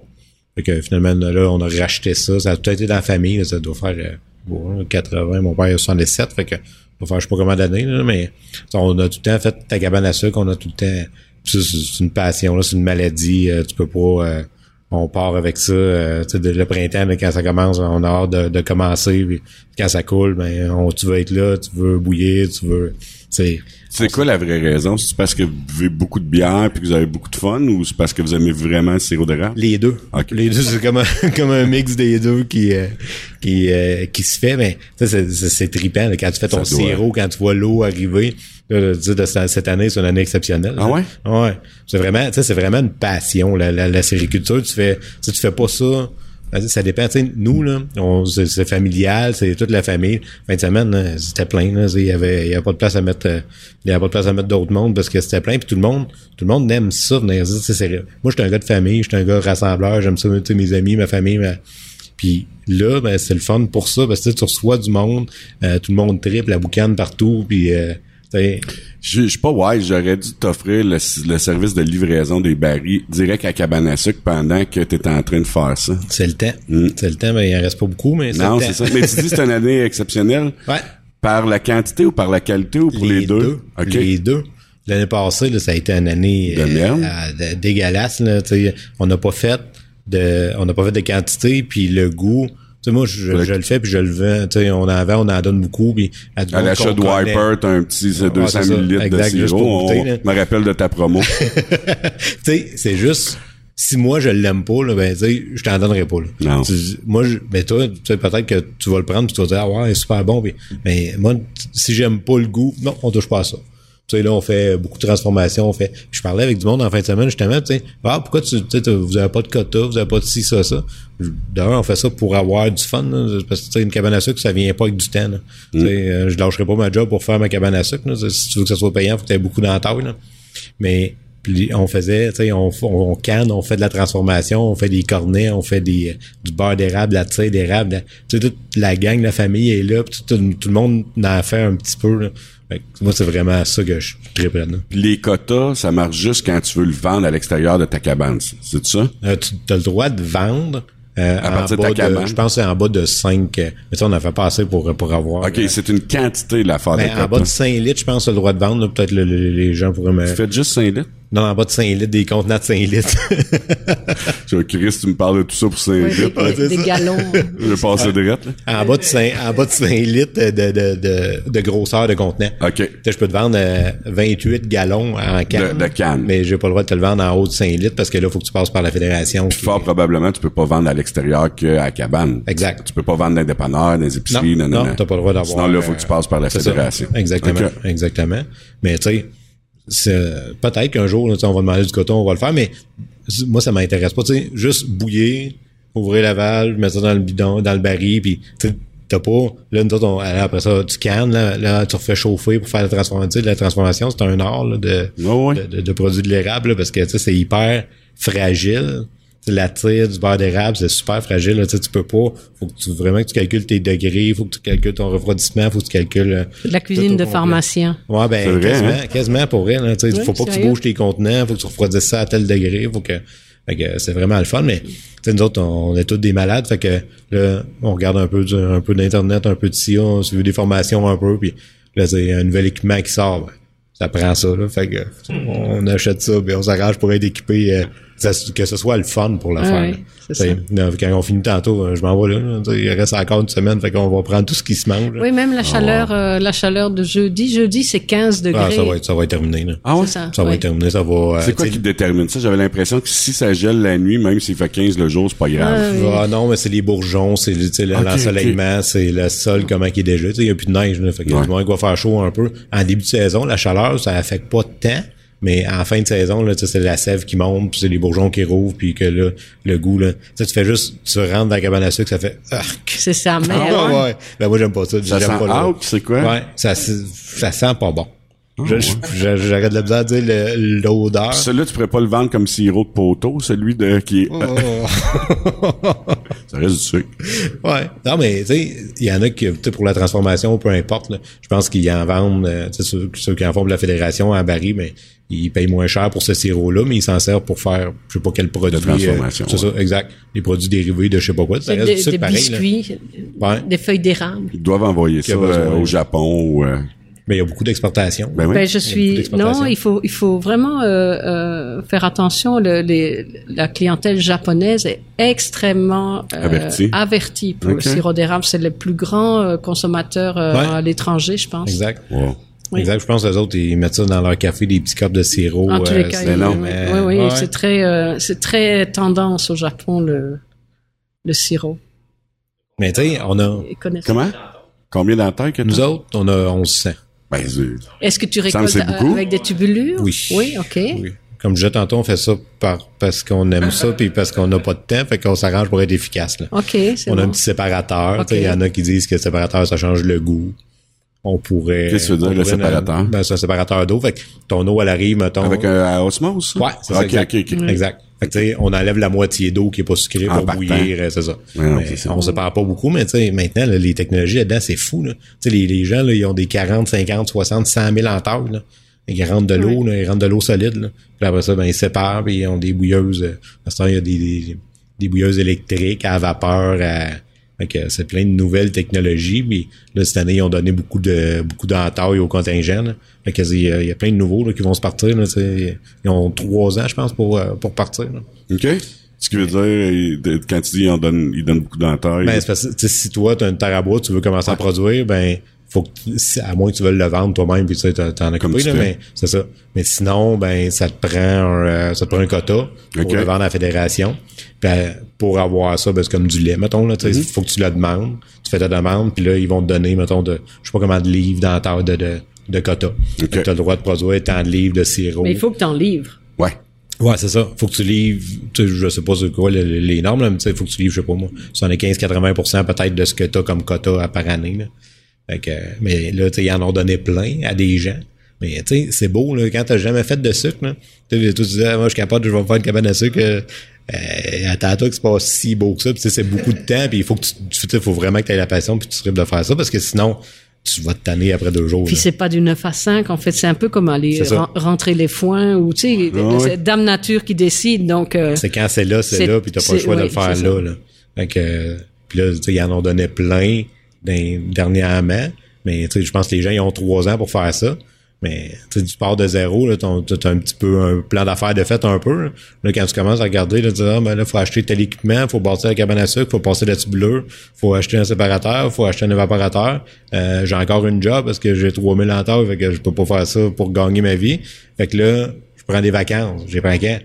Non. début mars ou début avril ou fin février. Tu sais pas, là, ça prend un bon employeur qui dit, bon, regarde, tu sais, je comprends ça, je, je sais quoi, je vais te laisser un peu de flexibilité, mais sinon, tu demandes tes vacances les trois premières de mars, ça coule pas. T'es dans ma... tu vas en rond, c'est ça. Parce qu'après ça, tu dors plus, là, parce que quand ça coule, c'est là, là. Si tu vas avoir de la bonne eau, si tu vas avoir du bon sirop, mais faut pas que ton eau elle reste dans tes bassins, faut pas que, il y a plein, de- plein de choses là-dedans que, plein de tricks qu'on Ouais, pense c'est ça. pas, là. c'est ça, exact. Mais c'est une maladie. là. Si t'as ça, t'as ça, puis c'est, c'est fini. Là. On voit la petite chaudière. C'est quand même le, le, le, le- le signe du printemps. hein. Ouais, exact. Moi, je pense que c'est c'est le c'est pas la cabane, c'est la décabane. Ouais. On sort de la cabane. C'est vraiment. euh, Ah ouais, c'est ça. Y a-tu, y a-tu l'effet, tu vois-tu, c'est sûr que tu, tu te vends à des chums et tout ça, mais y a-tu l'effet plus de neige, plus de, plus de rames, là, genre, comme, à partir du moment que l'été arrive, les gens s'intéressent plus tant à ces produits-là? Bah oui, puis non, ben je, en fait, on Tu en vends déjà on tout en ce que tout le temps. toi. Fait que- Fait que ok. ça, c'est jamais ça le problème. On aurait jamais pris vraiment avec du produit. OK. Puis, euh, mais tu sais, ça fait, on est une grande famille. Là, mon père, il avait sept frères, ben, il était sept dans leur famille. Fait que, tu sais, là, les cousins, cousines, euh, neveux, euh, les petits-enfants à cette heure. Tout le monde en prend. Ouais, c'est ça. Fait que, tu sais, on, on- il en reste pas à la fin de l'année, c'est bien rare qu'il en reste, là. Mais, je sais je pense, je pense que c'est vraiment, oui, un trip, là, que, tu sais, euh, fin février, mettons, jusqu'à fin avril, c'est là que ça Mais ça, passe. c'est c'est typique au, au Québec. Hein. Euh, il Les paraît saisons. que les saisons sont sont très cruelles. Il paraît que dans les, les vergers, par exemple, Ouais. les gens qui font l'autocueillette des pommes, et, il paraît même si l'arrière saison est belle, passer l'action de grâce, il y a plus personne dans les dans les vergers. Mm. Tu sais, c'est- c'est comme après c'est les citrouilles, tu sais, pow, et puis après c'est Noël, et puis pow. C'est. Essaye de vendre une tourtière le 2 janvier, c'est fini la tourtière, terminé. et donc c'est toujours très intense jusqu'à l'écœurement, puis on passe à l'appel C'est pas dans la suivant. bonne période. Ouais, mais nous autres, on le voit beaucoup aussi, là. Tu sais, une bière à l'érable, on n'en fait pas parce que, aussitôt que commence à faire beau et chaud, t'en vends plus. Ça marche. Bière pas. à citrouille, la même affaire. L'Halloween passe, c'est fini. Tu sais, euh, Noël arrive, euh, parle-moi pas de ta bière à citrouille, tu sais. Ouais, c'est ça. Bière aux framboises, c'est bon à l'année, ça. Je sais pas pourquoi. Ça- C'est pas, c'est, c'est pas Il y a pas de saison, vraiment, saison, là, tu sais. ouais. Mais euh, c'est pour ça que je posais la question, parce que Ouais. nous autres, c'est vraiment, euh, c'est, c'est Et si, flagrant. tu, si tu regardes, c'est vraiment... euh, mais c'est- c'est c'est dû au climat, je pense, parce que, mettons, euh, que ce soit pour les pneus d'été, les pneus d'hiver, faut que ce soit fait dans le temps. Tu sais, il n'y a Ouais. pas de marge, puis... euh, On est comme habitué aux quatre Ton- saisons. ça ton abri un- tempo, tu le montes à ouais. tel et puis tu le démontes à telle date, Ouais. terminé. Puis euh, mais ça peut être des choses très euh, basiques, euh, mais ça c'est vraiment quelque chose de typique au Québec. Mm. C'est parce que si tu le respectes pas, mettons, si, si je sais pas moi. Euh, dans ton jardin, il y a peut-être des bulbes qu'il faut rentrer. Si tu les rentres pas, ils meurent. C'est fini. Là. Mm, mm, Ouais, ça. il y a, y a pas de, il y a pas de, oh, ça va passer. C'est- non, il y a pas pas de pardon, en fait. Il y a Hein? pas de pardon. Le climat, euh, tu sais, je sais pas moi, euh, isoler la maison pour l'hiver ou des trucs comme ça. Il y a un temps pour faire ça. Si, si tu passes, après c'est fini, là. Euh, Ouais. En Belgique, c'est quoi le climat? Ah, c'est comme, c'est comme l'Angleterre, c'est horrible. C'est, il pleut énormément, mais là, avec les changements climatiques, on a des, des, des pluies torrentielles, comme vous avez vu en Allemagne. Mhm. C'était tout près de la Belgique. Ça, il y a eu beaucoup de dégâts en Belgique aussi l'automne dernier. Puis ils ont de- depuis deux trois ans des sécheresses vraiment. Euh, Puis l'hiver? ben, l'hiver, euh, l'hiver c'est normalement euh, quand il y a de la neige, tout le monde est énervé parce que ça Ok. tient pas la journée. Mais il y a- y, eu les dernières hivers, de temps en temps, tu sais, des, des vortex polaires là qui descendent. Puis là, euh, comme chez mes parents, les, mettons un cheval, ça boit à peu près 40 litres d'eau. Là, quand il y a un gel prolongé, tout gèle. Fait que là, ben tout le monde se trimballe les chaudières là, pour Wow. euh, aller parce que c'est pas des c'est pas des, des endroits où justement euh, tu es organisé pour des gels prolongés. Et c'est ça. Et donc il y a peu de construction en bois, il y a beaucoup de briques.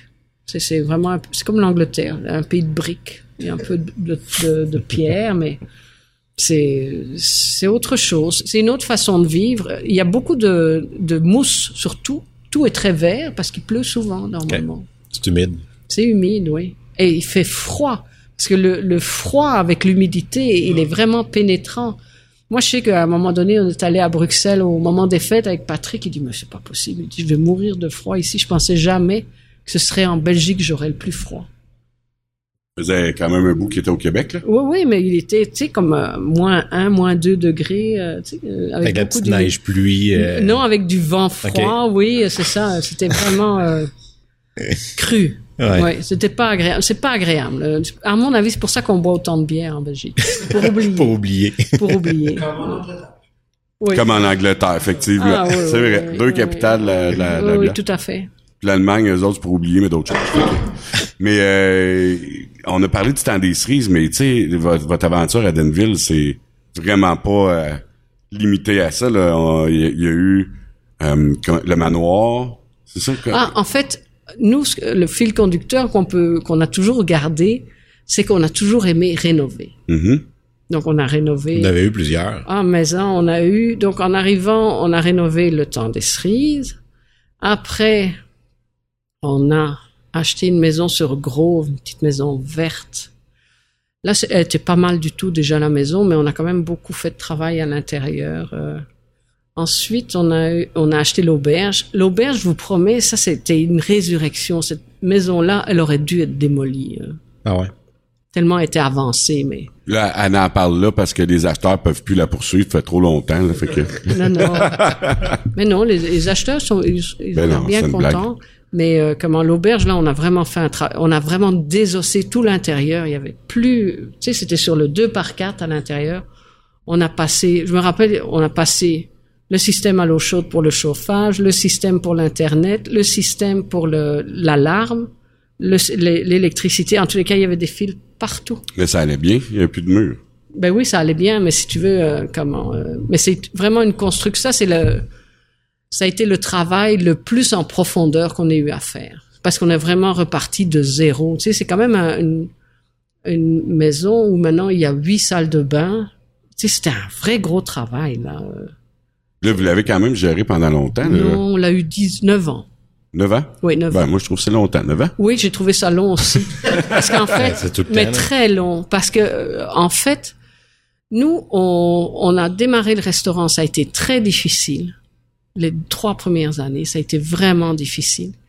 Et puis, finalement, euh, comment, euh, ça commençait à aller mieux comme euh, en 91, 92. Là, c'est des belles années. Puis après, il y a eu le projet Magnola Mhm. hein, qui est arrivé. euh. Et puis là, on s'est dit waouh. Et ça a coïncidé aussi dans les années 90. L'alcool au volant est devenu criminel. Vous vous souvenez de ça euh, Enfin, vous n'avez peut-être pas connu ça, mais oui.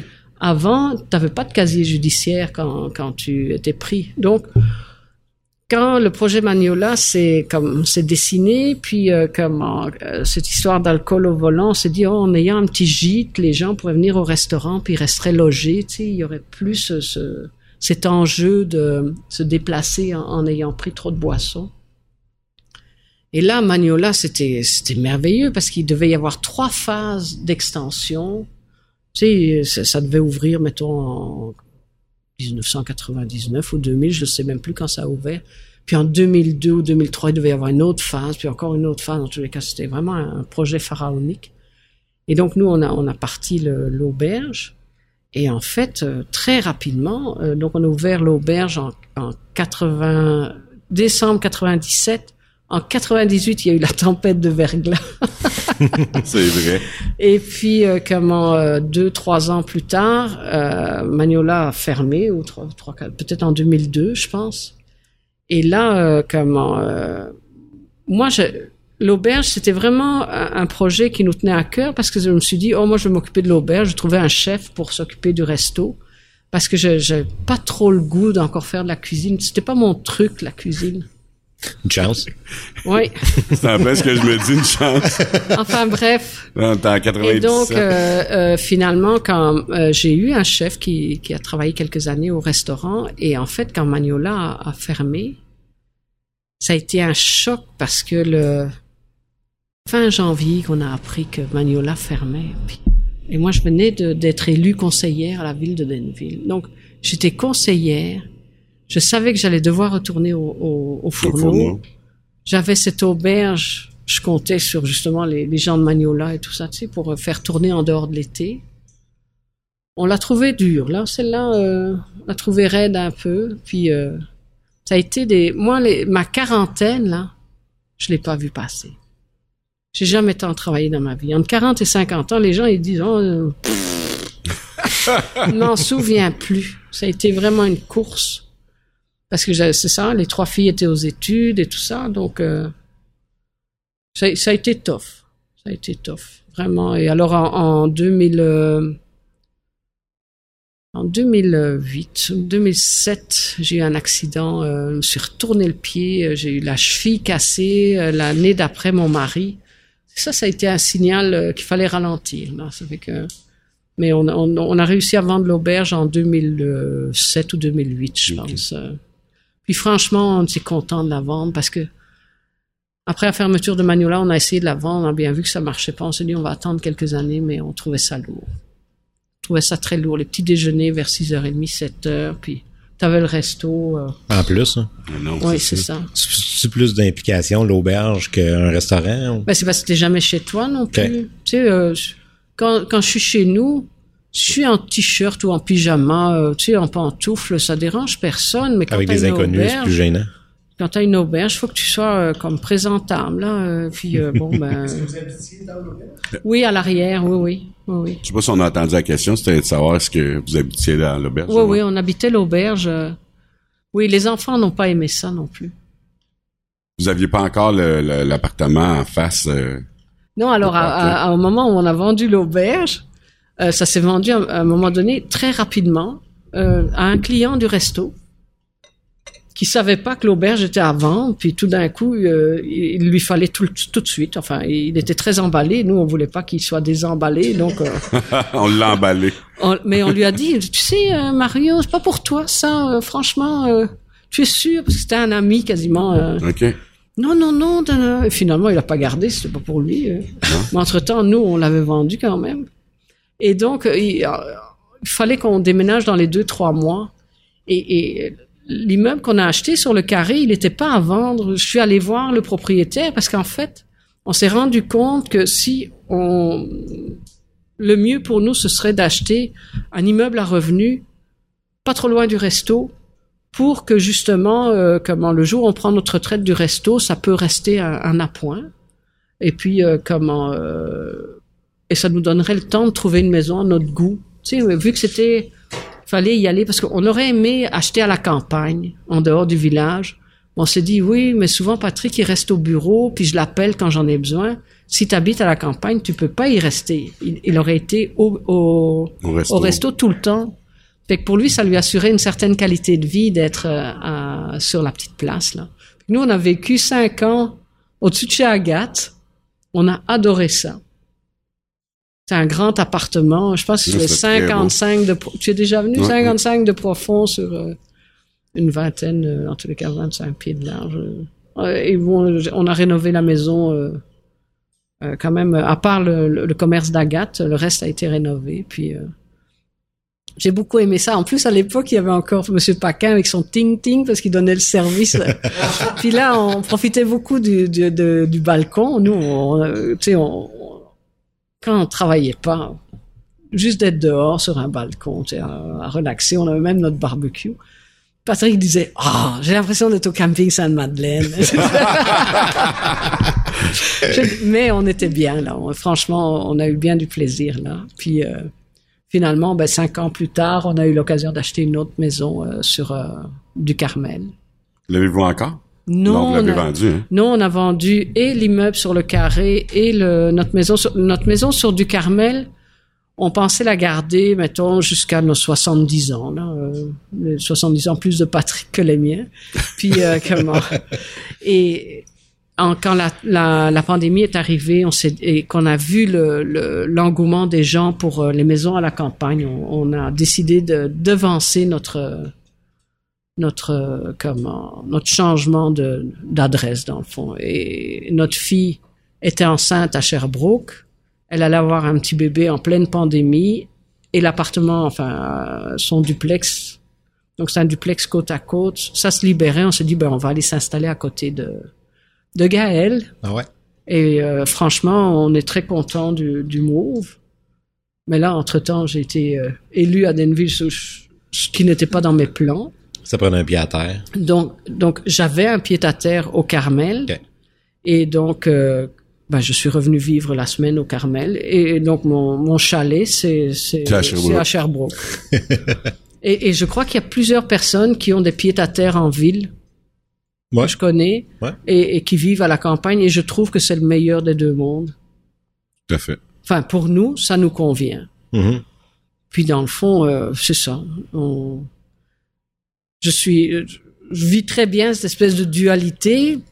Il y a une chose que je trouve très agréable pour l'instant, c'est comme je suis à la retraite, je peux être à la mairie deux jours, donc je vois, je collabore avec mes employés, alors que si j'étais en emploi, je serais beaucoup plus coupé de la réalité de toute l'équipe.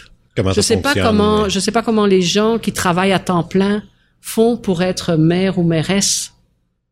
Tu sais, c'est sûr que quand C'est important, ton- je pense que c'est important d'être sur le terrain, de voir vraiment comment ça se passe, d'être en contact avec les employés qui sont là à tout Oui, le temps. parce là. qu'ils ont vraiment des défis à relever, puis euh, comment. euh, Sinon, ça te prend un, win DG incroyable. Ouais, Mais de toute façon, ça là, prend des DG incroyables. Oui, Faut oui, que oui. tu sois là, là.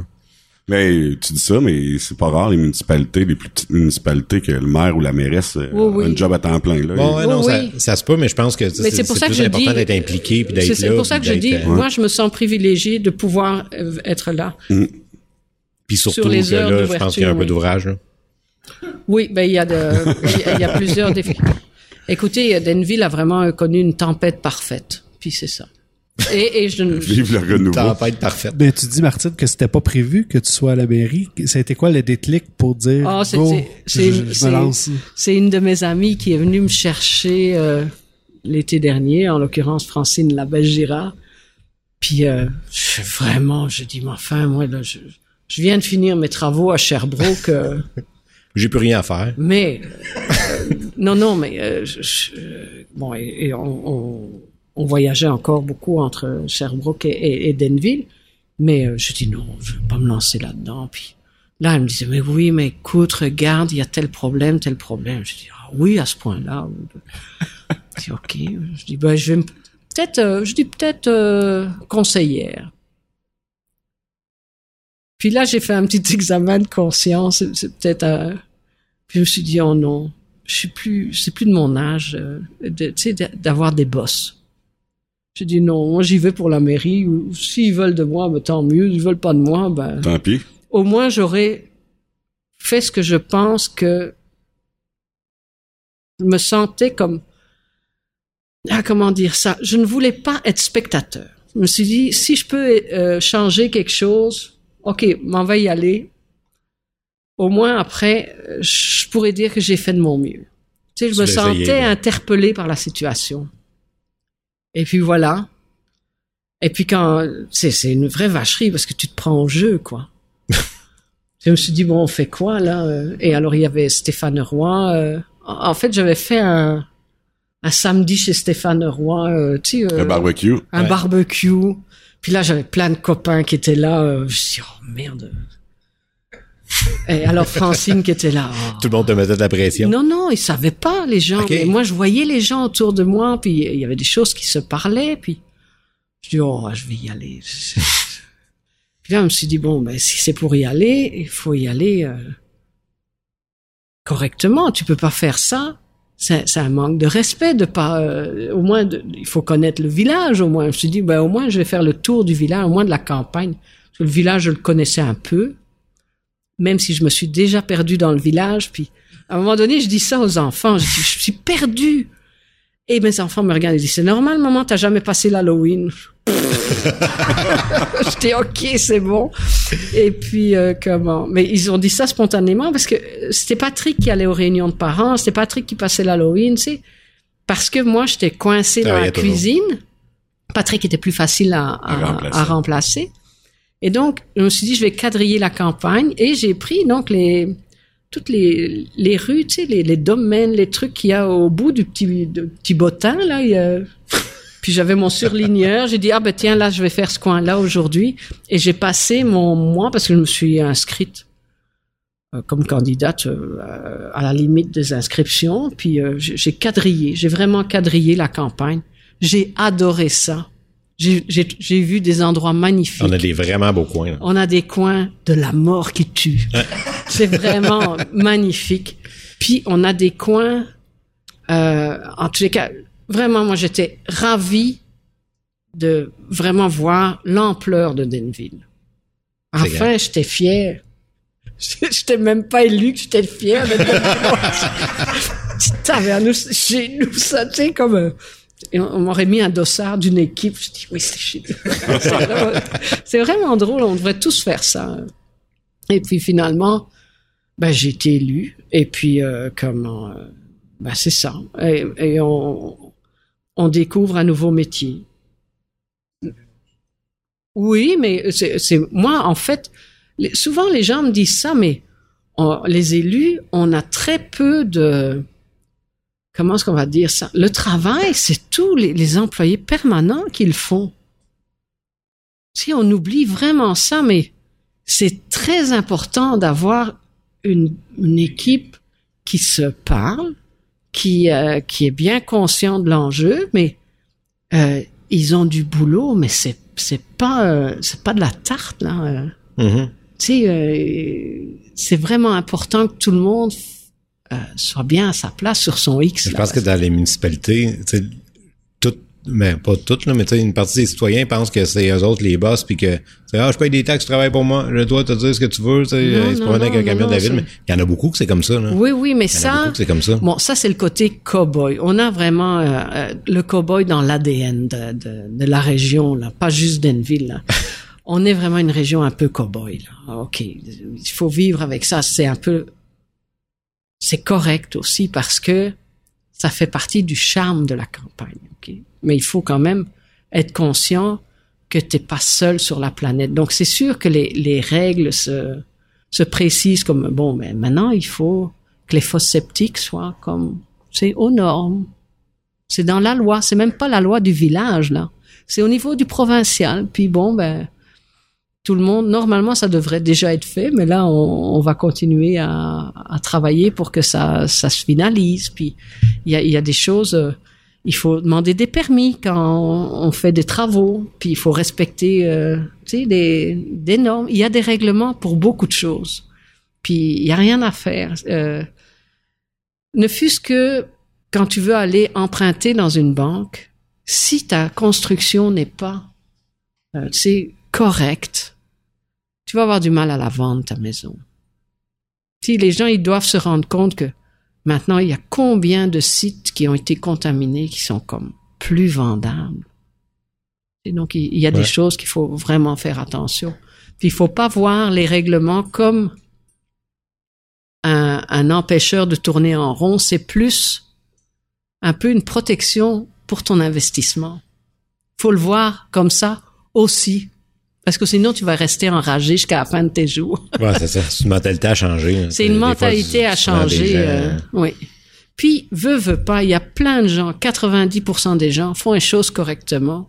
Puis quand t'as un voisin bougon, là, Ah, c'est le 10% qui vient. C'est comme au service à la 10%, clientèle, quand tu travailles au public, là, t'as tout le temps 80, ouais, Oui. 90-95 Ça fait des clients qui sont super fins, mais oui. que mais il faut vraiment faire de beaucoup d'éducation, en fait. C'est beaucoup d'éducation, puis euh, euh, ça, tranquillement, là.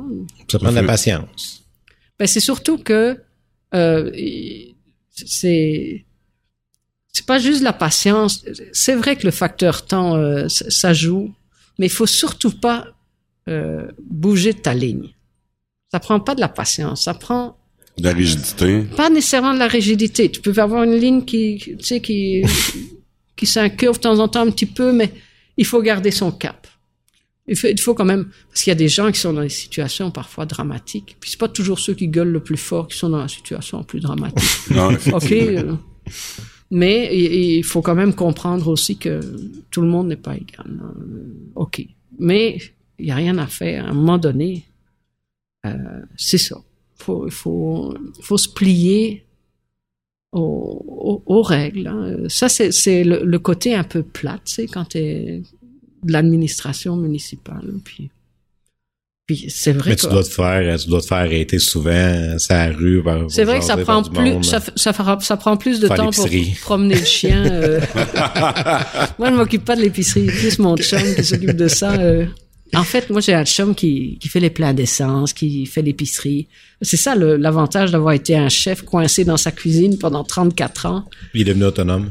Il, Et il a plus pogné la routine. euh, Il fait, il La fait, routine de- il va à la poste, il, en tous les cas, il, il- il s'occupe de tout ce qui est comme euh, les choses qui se font aux heures d'ouverture de magasin. euh, moi, j'étais pas disponible.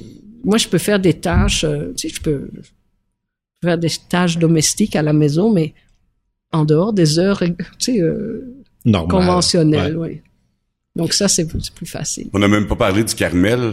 Le Carmel, un jour, euh, les Carmélites ont abandonné la bâtisse. As-tu tombé dans les mains de la municipalité, ça? Non, la, la municipalité euh, euh, a refusé le Carmel. Les, Ok. les Carmélites, je pense, l'ont offert pour un dollar symbolique à la municipalité, mais je pense que la municipalité ne se, sent, ne se sentait pas concernée par ça parce que c'est toute une job de gérer des actifs. Ouais. D'ailleurs, je pense que Denville a assez d'actifs comme ça. Il y avait beaucoup de choses à gérer. Anyway. Oui, oui, oui. Donc, euh, mais euh, en fait, moi, j'ai fait partie pendant des années d'un organisme qui essayait de le sauver, le Carmel. Puis, Ouais. euh, on a essayé, on n'a pas réussi. On était une 7-8. euh, on a vraiment essayé, puis on a, on n'a pas été, euh, on a fait des erreurs de, on a fait des erreurs, mais on a aussi, on était, oh, on a manqué de moyens aussi. Mais euh, en tous les cas, on a fait quand même des, des erreurs. C'était pour faire quoi, non, la première fois? Ben, on voulait faire un, un site euh, comment euh, de congrès ou de tu sais de, de Comme vous avez fait. un peu comme on a fait, mais c'était beaucoup plus ambitieux. Ok. Oui, et il y avait même à un moment donné euh, également des appartements, en tous les cas.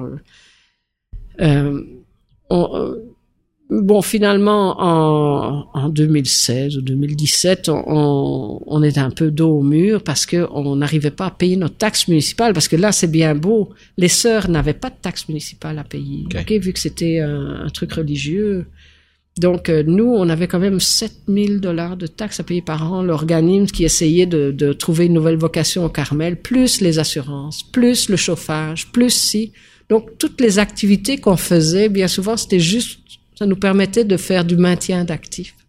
Tu sais, on a, on a reçu quelques groupes de yoga, enfin, on a prêté euh, le lieu pour le symposium qui, qui versait, on a fait des, des repas de levée de fonds, enfin, différentes choses. Lucie, elle a vendu des, des gâteaux et autres euh, choses à la binerie et s'est dé- dévouée corps et âme pour ça mais finalement on, avait et on avait peur d'être saisi par la municipalité pour non paiement de taxes. Donc on a essayé de vendre le le, Carmel pour le montant de nos dettes. Et on n'a pas réussi. On l'a mis à vendre pendant plusieurs mois. En tous les cas on a eu euh, oui, on a eu un visiteur qui donnait une, des peanuts. Et finalement, moi, j'avais tanné un peu mon chum. Parce que Patrick avait hérité de sa, sa mère entre temps. Je, je- je l'avais un peu, je veux dire, écoute, c'est un beau projet. euh. Mais à un moment donné, j'ai vraiment, je me suis dit non, je, je peux pas, je, je peux pas, euh, comment, tu sais, en- ennuyer mon chum avec ça, euh, plus que deux, trois fois, là, c'est bon. Euh. La troisième, c'est plus... euh, Non, non, je- tenu sa mort. Et puis finalement, après quelques mois, parce qu'il y a eu un, un- un groupe de citoyens qui a essayé de faire une levée de fonds pour sauver le Carmel à un moment donné, avec tu sais, avec un baromètre à l'extérieur. Ouais, ouais, ouais. Ça me dit de quoi? Et ça, ça a vraiment, euh, ça a pas levé, c'était énorme en fait. Euh, en tout cas, finalement, un beau jour, j'étais en cuisine, Patrick débarque, il dit, je suis allé voir Alain Beauchemin, c'était le président de notre organisme, il dit, on va l'acheter le Carmel. Là, j'ai été pris à mon jeu un peu. Et une chance que c'est lui qui a il m'en a pas parlé, il a, il a, il a- parce que c'est resté moi. Une chance que c'est lui qui a été euh, de son propre chef proposé ça à Alain parce qu'il a eu des problèmes après Patrick. parce que si tu veux, ça a été, tu sais, le bras dans le tordeur. Là. Ouais. Le, le, le, plat, le toit fuyait. Donc on a engagé des frais pour euh, réparer le toit. Mais tu sais, tu répares un toit comme ça, c'est 40 ou 50 000 dollars, quoi. Mais on n'avait toujours pas de financement, donc. euh, donc là, le temps de monter le dossier, le temps d'aller chercher, euh, tu sais, on, espérait avoir du financement. Patrick avait vraiment de l'équité, il avait les moyens de l'acheter. Mais c'est terrible. Le processus pour investir dans l'hôtellerie, euh, c'est c'est vraiment, mais c'est épouvantable. Fait que finalement, ça a été extrêmement pénible. Deux fois, on a failli arrêter les travaux parce qu'on n'avait plus une scène, en tous les cas. Finalement, la Caisse populaire a accepté de nous prêter à peu près un, un, un quart de ce qu'on avait, be- enfin, du coût des travaux. Et finalement, on, on a pu se positionner pour le, le fonds de diversification. euh. Mhm, mhm. Là, on a eu, euh, mettons, un autre quart. Là, je fais les chiffres simples. Et, Patrick, finalement, il a dû payer la moitié cash. Wow. Tu sais, il a, il a vidé ses, ses euh, comment on appelle ça, des portefeuilles, ses portefeuilles, en tous les cas. Il était mal, en tous les cas. On était mal parce que c'était, c'était pas prévu, en plus, ni l'ampleur des travaux, ni le, Encore moins la pandémie. oui.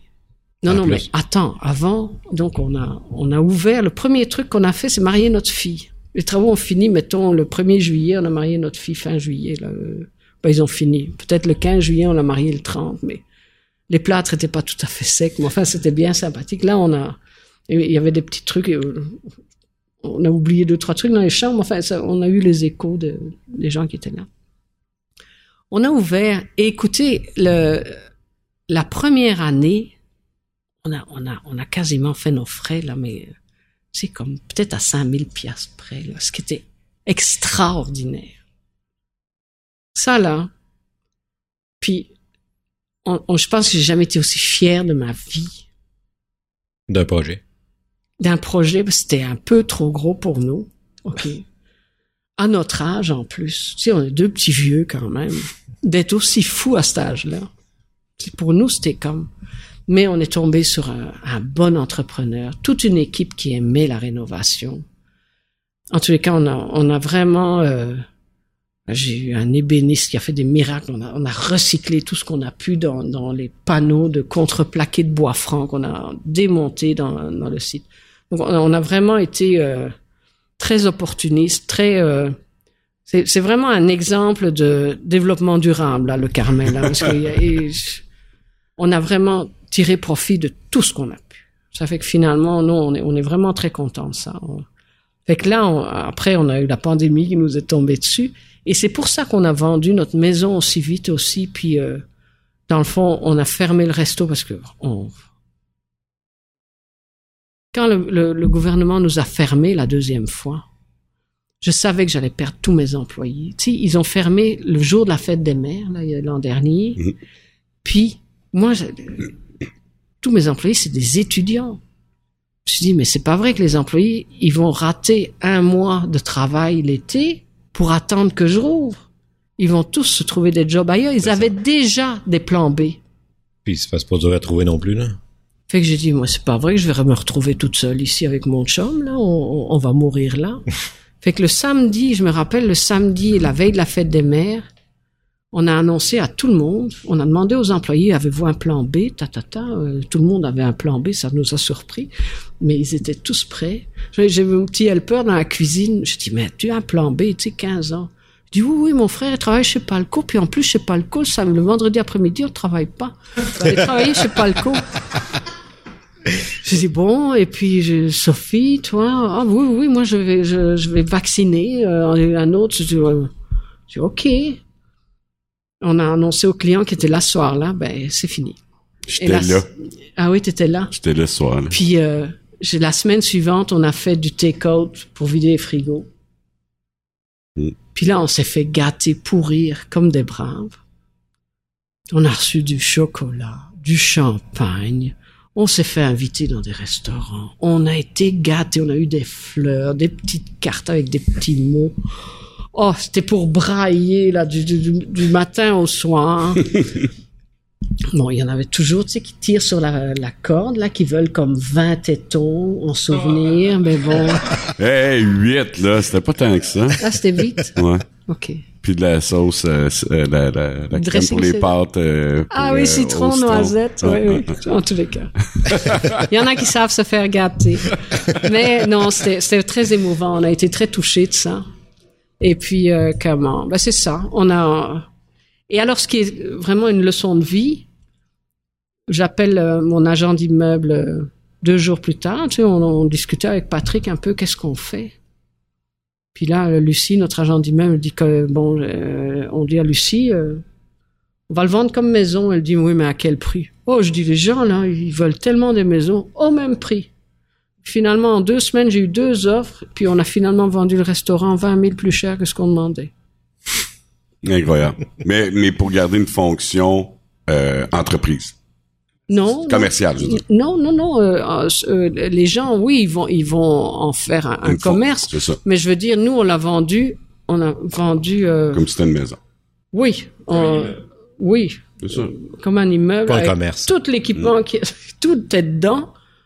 Et puis, euh, c'est ça. Les gens euh, qui achètent vont faire des, de- du yoga et de, de la méditation, dans- des célébrations, dans, dans, parce qu'ils cherchaient cette atmosphère d'église, de recueillement. Et donc euh, là, je pense que euh, eux aussi ont été retardés par la pandémie, donc euh, ils ont des projets pour cet été. C'est ça. Ah, vas-y. Oh, t'as plus de micro, ce sera pas là. J'ai une question pour les deux. Euh, comment vous voyez l'avenir à court terme euh, pour vos commerces euh, respectifs? Je parle de- évidemment du Carmel et euh, de l'entreprise familiale, du côté de Stéphane. Tu peux y aller. Ben moi, le Carmel, euh, j'ai pas de relève. Enfin, Patrick et moi, on n'a pas de relève. Nos enfants euh, sont dans des métiers différents. Ben, on sait pas. Parce que on, on se dit, tant que la santé est là, euh, tu sais, ça, ça va bien. Puis euh, là, pour l'instant, on n'a pas vraiment de projet. On est très content que le, le livre de réservation soit re-rempli très vite. Je pense qu'il nous reste... Là, on a eu une annulation pour la fin du mois. Mais sinon, tous les week-ends sont pris jusqu'au Nouvel An, sauf deux en novembre. Tous les week-ends. Wow.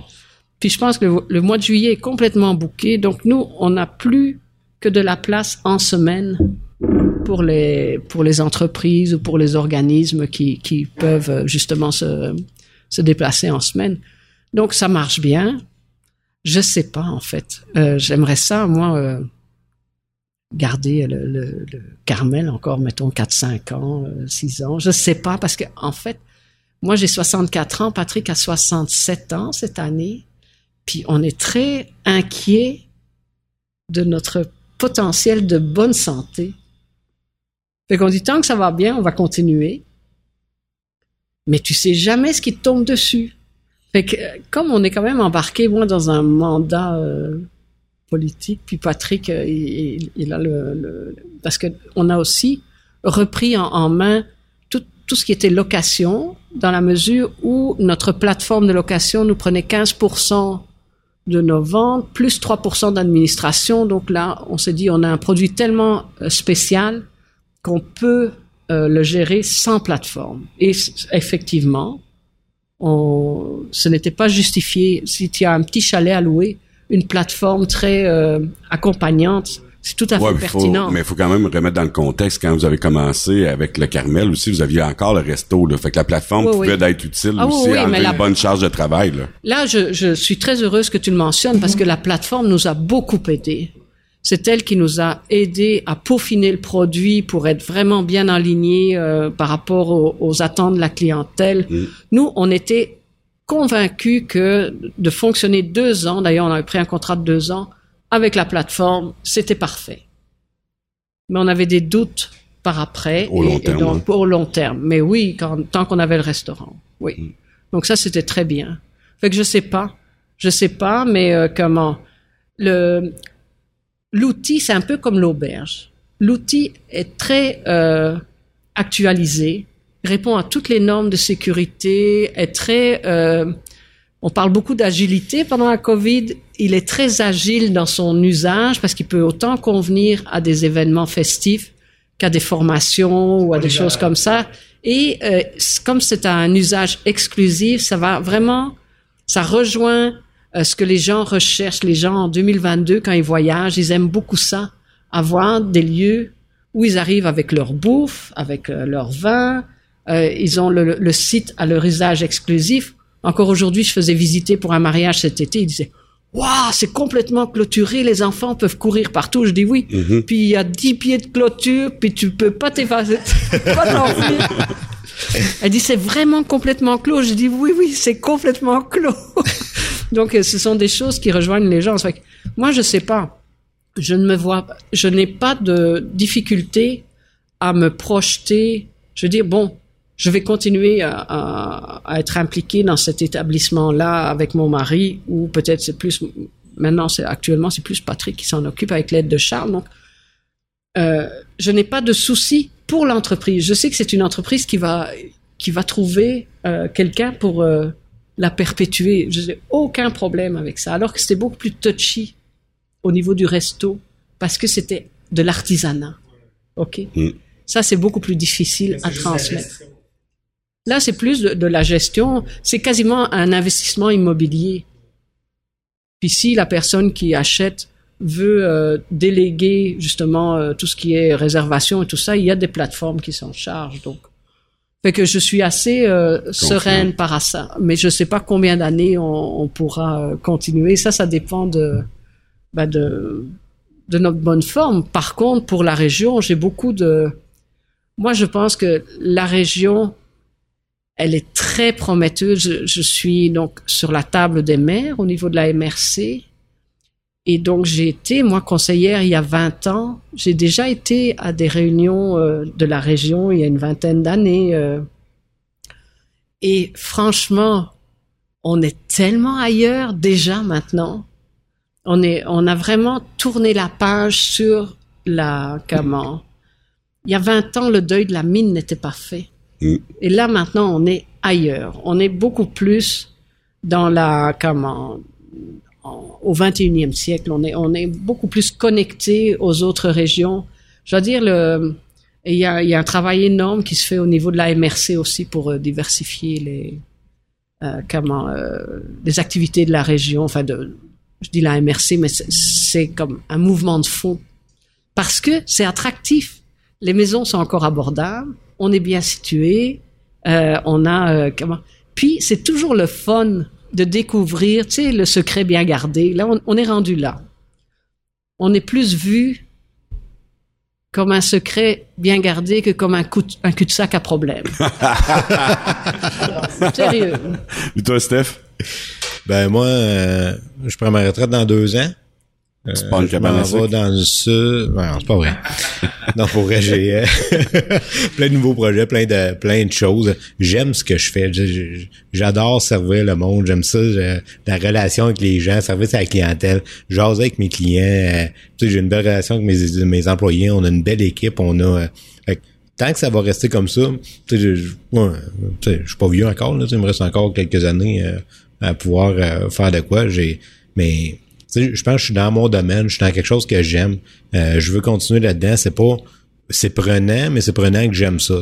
Il y a des journées, euh, je débarrasserai tout de ça, là, mais tu sais, la, la plupart du temps, euh, ça va super bien. Puis, euh, Des plans d'expansion comme ton père a fait dans le temps, tu l'as acheté d'autres boutiques ou euh, d'autres partir d'autres mieux vivre dans d'autres J'ai places? des non. Non. Ben euh, j'ai des plans mais pas comme ça parce que c'est la gestion d'employés. Ouais, Pour vrai là. toujours. euh, tu sais j'ai une bonne équipe, je suis chanceux mais crime c'est tout le temps tu sais des- c'est tout le temps recommencer, c'est tout le temps à- fait que euh, peut-être d'autres choses euh, des franchises c'est parce que c'est du taponnage, c'est du si tu sais je suis pas sûr que je veux m'embarquer dans quelque chose comme ça là. Ok. Tu sais, je suis bien dans ma petite vie, je suis bien dans ce que j'ai.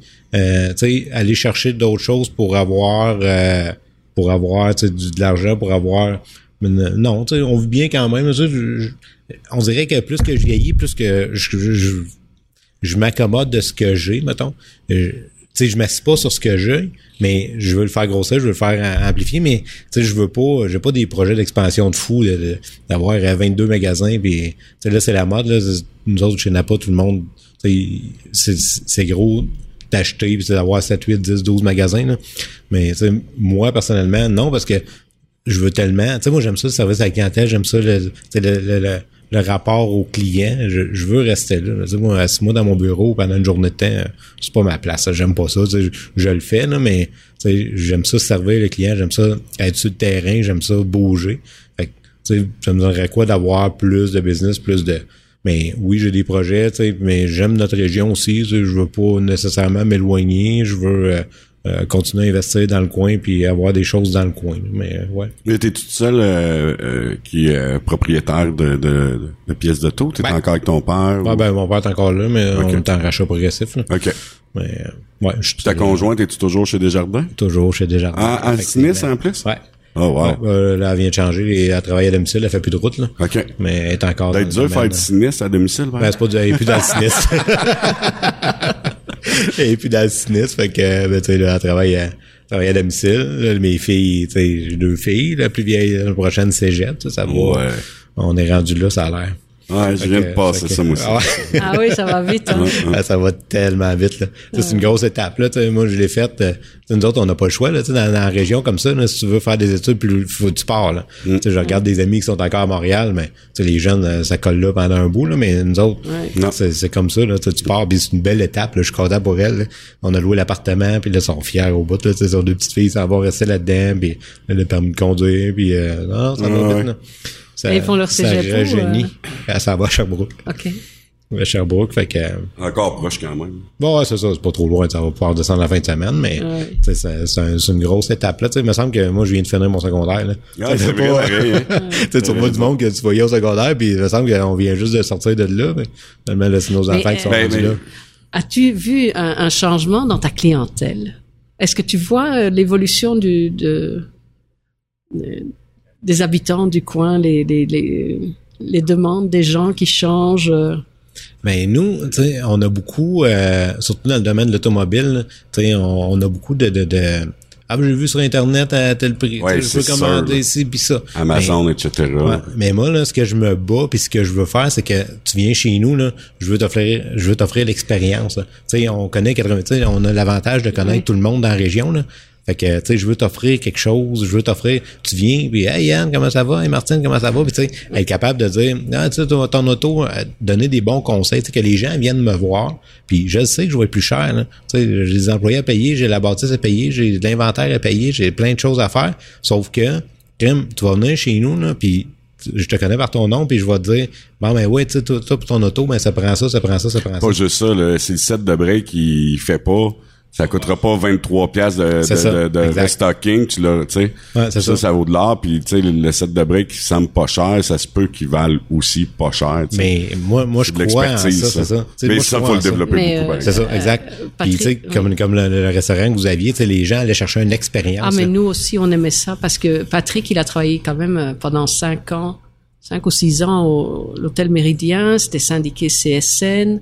Les propriétaires, c'était le complexe des jardins. Donc, euh, et il a trouvé ça très dur d'être pris entre les investisseurs et le syndicat. Tu sais, quand tu es cadre entre les deux. Ouais. Et vraiment, quand on est venu s'établir euh, à la campagne, c'était vraiment euh, euh, un plaisir pour nous d'être à échelle humaine. là. Parce que Ah, nous, ouais. on, avait une formation vraiment Moi, je trouve ça important. là. beaucoup plus pour euh, opérer des grandes unités, des choses comme ça, et d'être très euh, gestionnaire. Et, By the book, puis... euh, et, et en fait, moi, je je devais pas travailler en cuisine.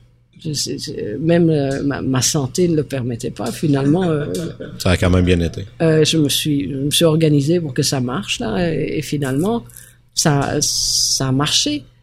Et, et j'irai même plus loin. J'ai fait la cuisine pour pouvoir être dans une petite unité. Parce que c'était pas possible de d'assumer les frais d'un chef. Vu la taille du restaurant, si c'était pas le patron qui était au fourneau, euh, Mhm. c'était pas, on perdait la rentabilité. Donc, Exact. Exact. Puis je trouve qu'on a une belle région. tu sais, On, a du- on connaît tout le monde. C'est ce qui est, c'est ce qui est le fun dans notre coin aussi. Là. Tu sais, versus une grande ville. Oui, t'as plus de t'as plus de, de, de personnes qui peuvent rentrer dans ton entreprise, mais t'as plus de diversité, t'as plus d'entreprises. Fait que, tu sais, d'un côté ou de l'autre, je pense que ça s'équivaut un peu. Puis, tu sais, les gens, si t'es capable de donner ça, si t'es capable de faire venir les gens, leur offrir une expérience qui veulent revenir, puis qui veulent, euh, peu importe, tu sais, dans votre domaine, c'est la même chose, Mhm. dans le domaine de partout, là, je pense que, je pense que c'est ça qui va, qui va faire, qui va garder notre clientèle, qui va faire garder, qui va faire venir les gens, peut-être même dans notre coin, là. Tu sais, euh, là, on a beaucoup de gens de Montréal, là, moi, juste dans ma rue, euh, euh, C'est ça, euh, il y a une vraie plein de relève. nouveaux voisins de Montréal. Il y a une vraie relève. Hein. Je vois euh, le, il y a dix jours, je pense, euh, je sais plus, et il y avait l'assemblée générale de l'étang Burbank. Ils étaient un peu inquiets, euh, de- d'avoir une relève euh, sur le CA et tout ça. Puis je pense qu'il y, a- il y a au moins trois ou quatre biologistes sur le CA maintenant. ouais? Ouais, ouais. Ils sont vraiment comment ils étaient contents comme tout parce que tous les postes ont été pourvus. Puis en plus ils ont un gars qui a une formation HEC. Tu sais, c'est comme Wow. le, le, le setup parfait. Puis euh, comment il y avait une jeune femme qui dit oui moi j'ai une expertise en plantes envahissantes yes Ah c'était tellement beau à, à voir parce que euh, je dis quand même euh, mais ils étaient vraiment inquiets euh, les jeunes parce que bon il y avait plusieurs personnes qui qui ne renouvelaient pas leur mandat et donc euh, là c'était c'était reparti là et on sent que les jeunes qui arrivent de l'extérieur parce que la, la plupart arrivaient de l'extérieur ils veulent s'approprier le, le- la région où ils s'installent. Ouais. Puis c'est vraiment Ça, c'est le important parce Ouais, qu'on a, on a besoin. Ça prend du sang neuf, là. Ouais. Oui, puis ça prend des bénévoles. Je vais, euh, je vais faire le rabat-joie, mais ça fait au-dessus de deux heures, puis tu t'es en veille d'être en retard à ton C'est vrai? rendez-vous. Non, Il est 7 heures moins quart. c'est vrai? Ouais. ça va vite, hein? Oui, oui. T'as même pas fini ta bière en plus. Ben non, j'ai pas osé parce que Non. je me suis dit si je veux toffer ce soir. euh, hey, les, les, les caucus, ça dure tard. hein, parce Ouais, que, hein? Oui, il y a beaucoup de choses à voir. euh, non. Mais un gros merci de votre générosité. C'était un plaisir de vous recevoir. Ben, merci. écoute, euh, C'est tant le fun à apprendre de voir les entrepreneurs. franchement, ça faisait partout. longtemps que je voulais voir Stéphane. C'est fait. c'est fait. on est on est à jour dans nos Dans nos potins. dans nos potins Yes. ou presque. Ben, je vais vous souhaiter une bonne fin de soirée, puis au plaisir Merci. de se recroiser prochainement. Très Ouais, prochainement, même. Ok, ben écoute, Très bientôt. je suis la première surprise d'avoir jasé autant. Hein? Facile. Voilà. Ben, merci beaucoup tout le monde. Merci. Merci. Dans la Chambre, une initiative de la Chambre de commerce et d'entrepreneuriat des sources. Abonnez-vous sur nos différentes chaînes sur YouTube, Spotify, Google et Apple Podcasts. Ce podcast est rendu possible grâce à la MRC des sources, la microbrasserie Moulin 7 et Virage Multimédia.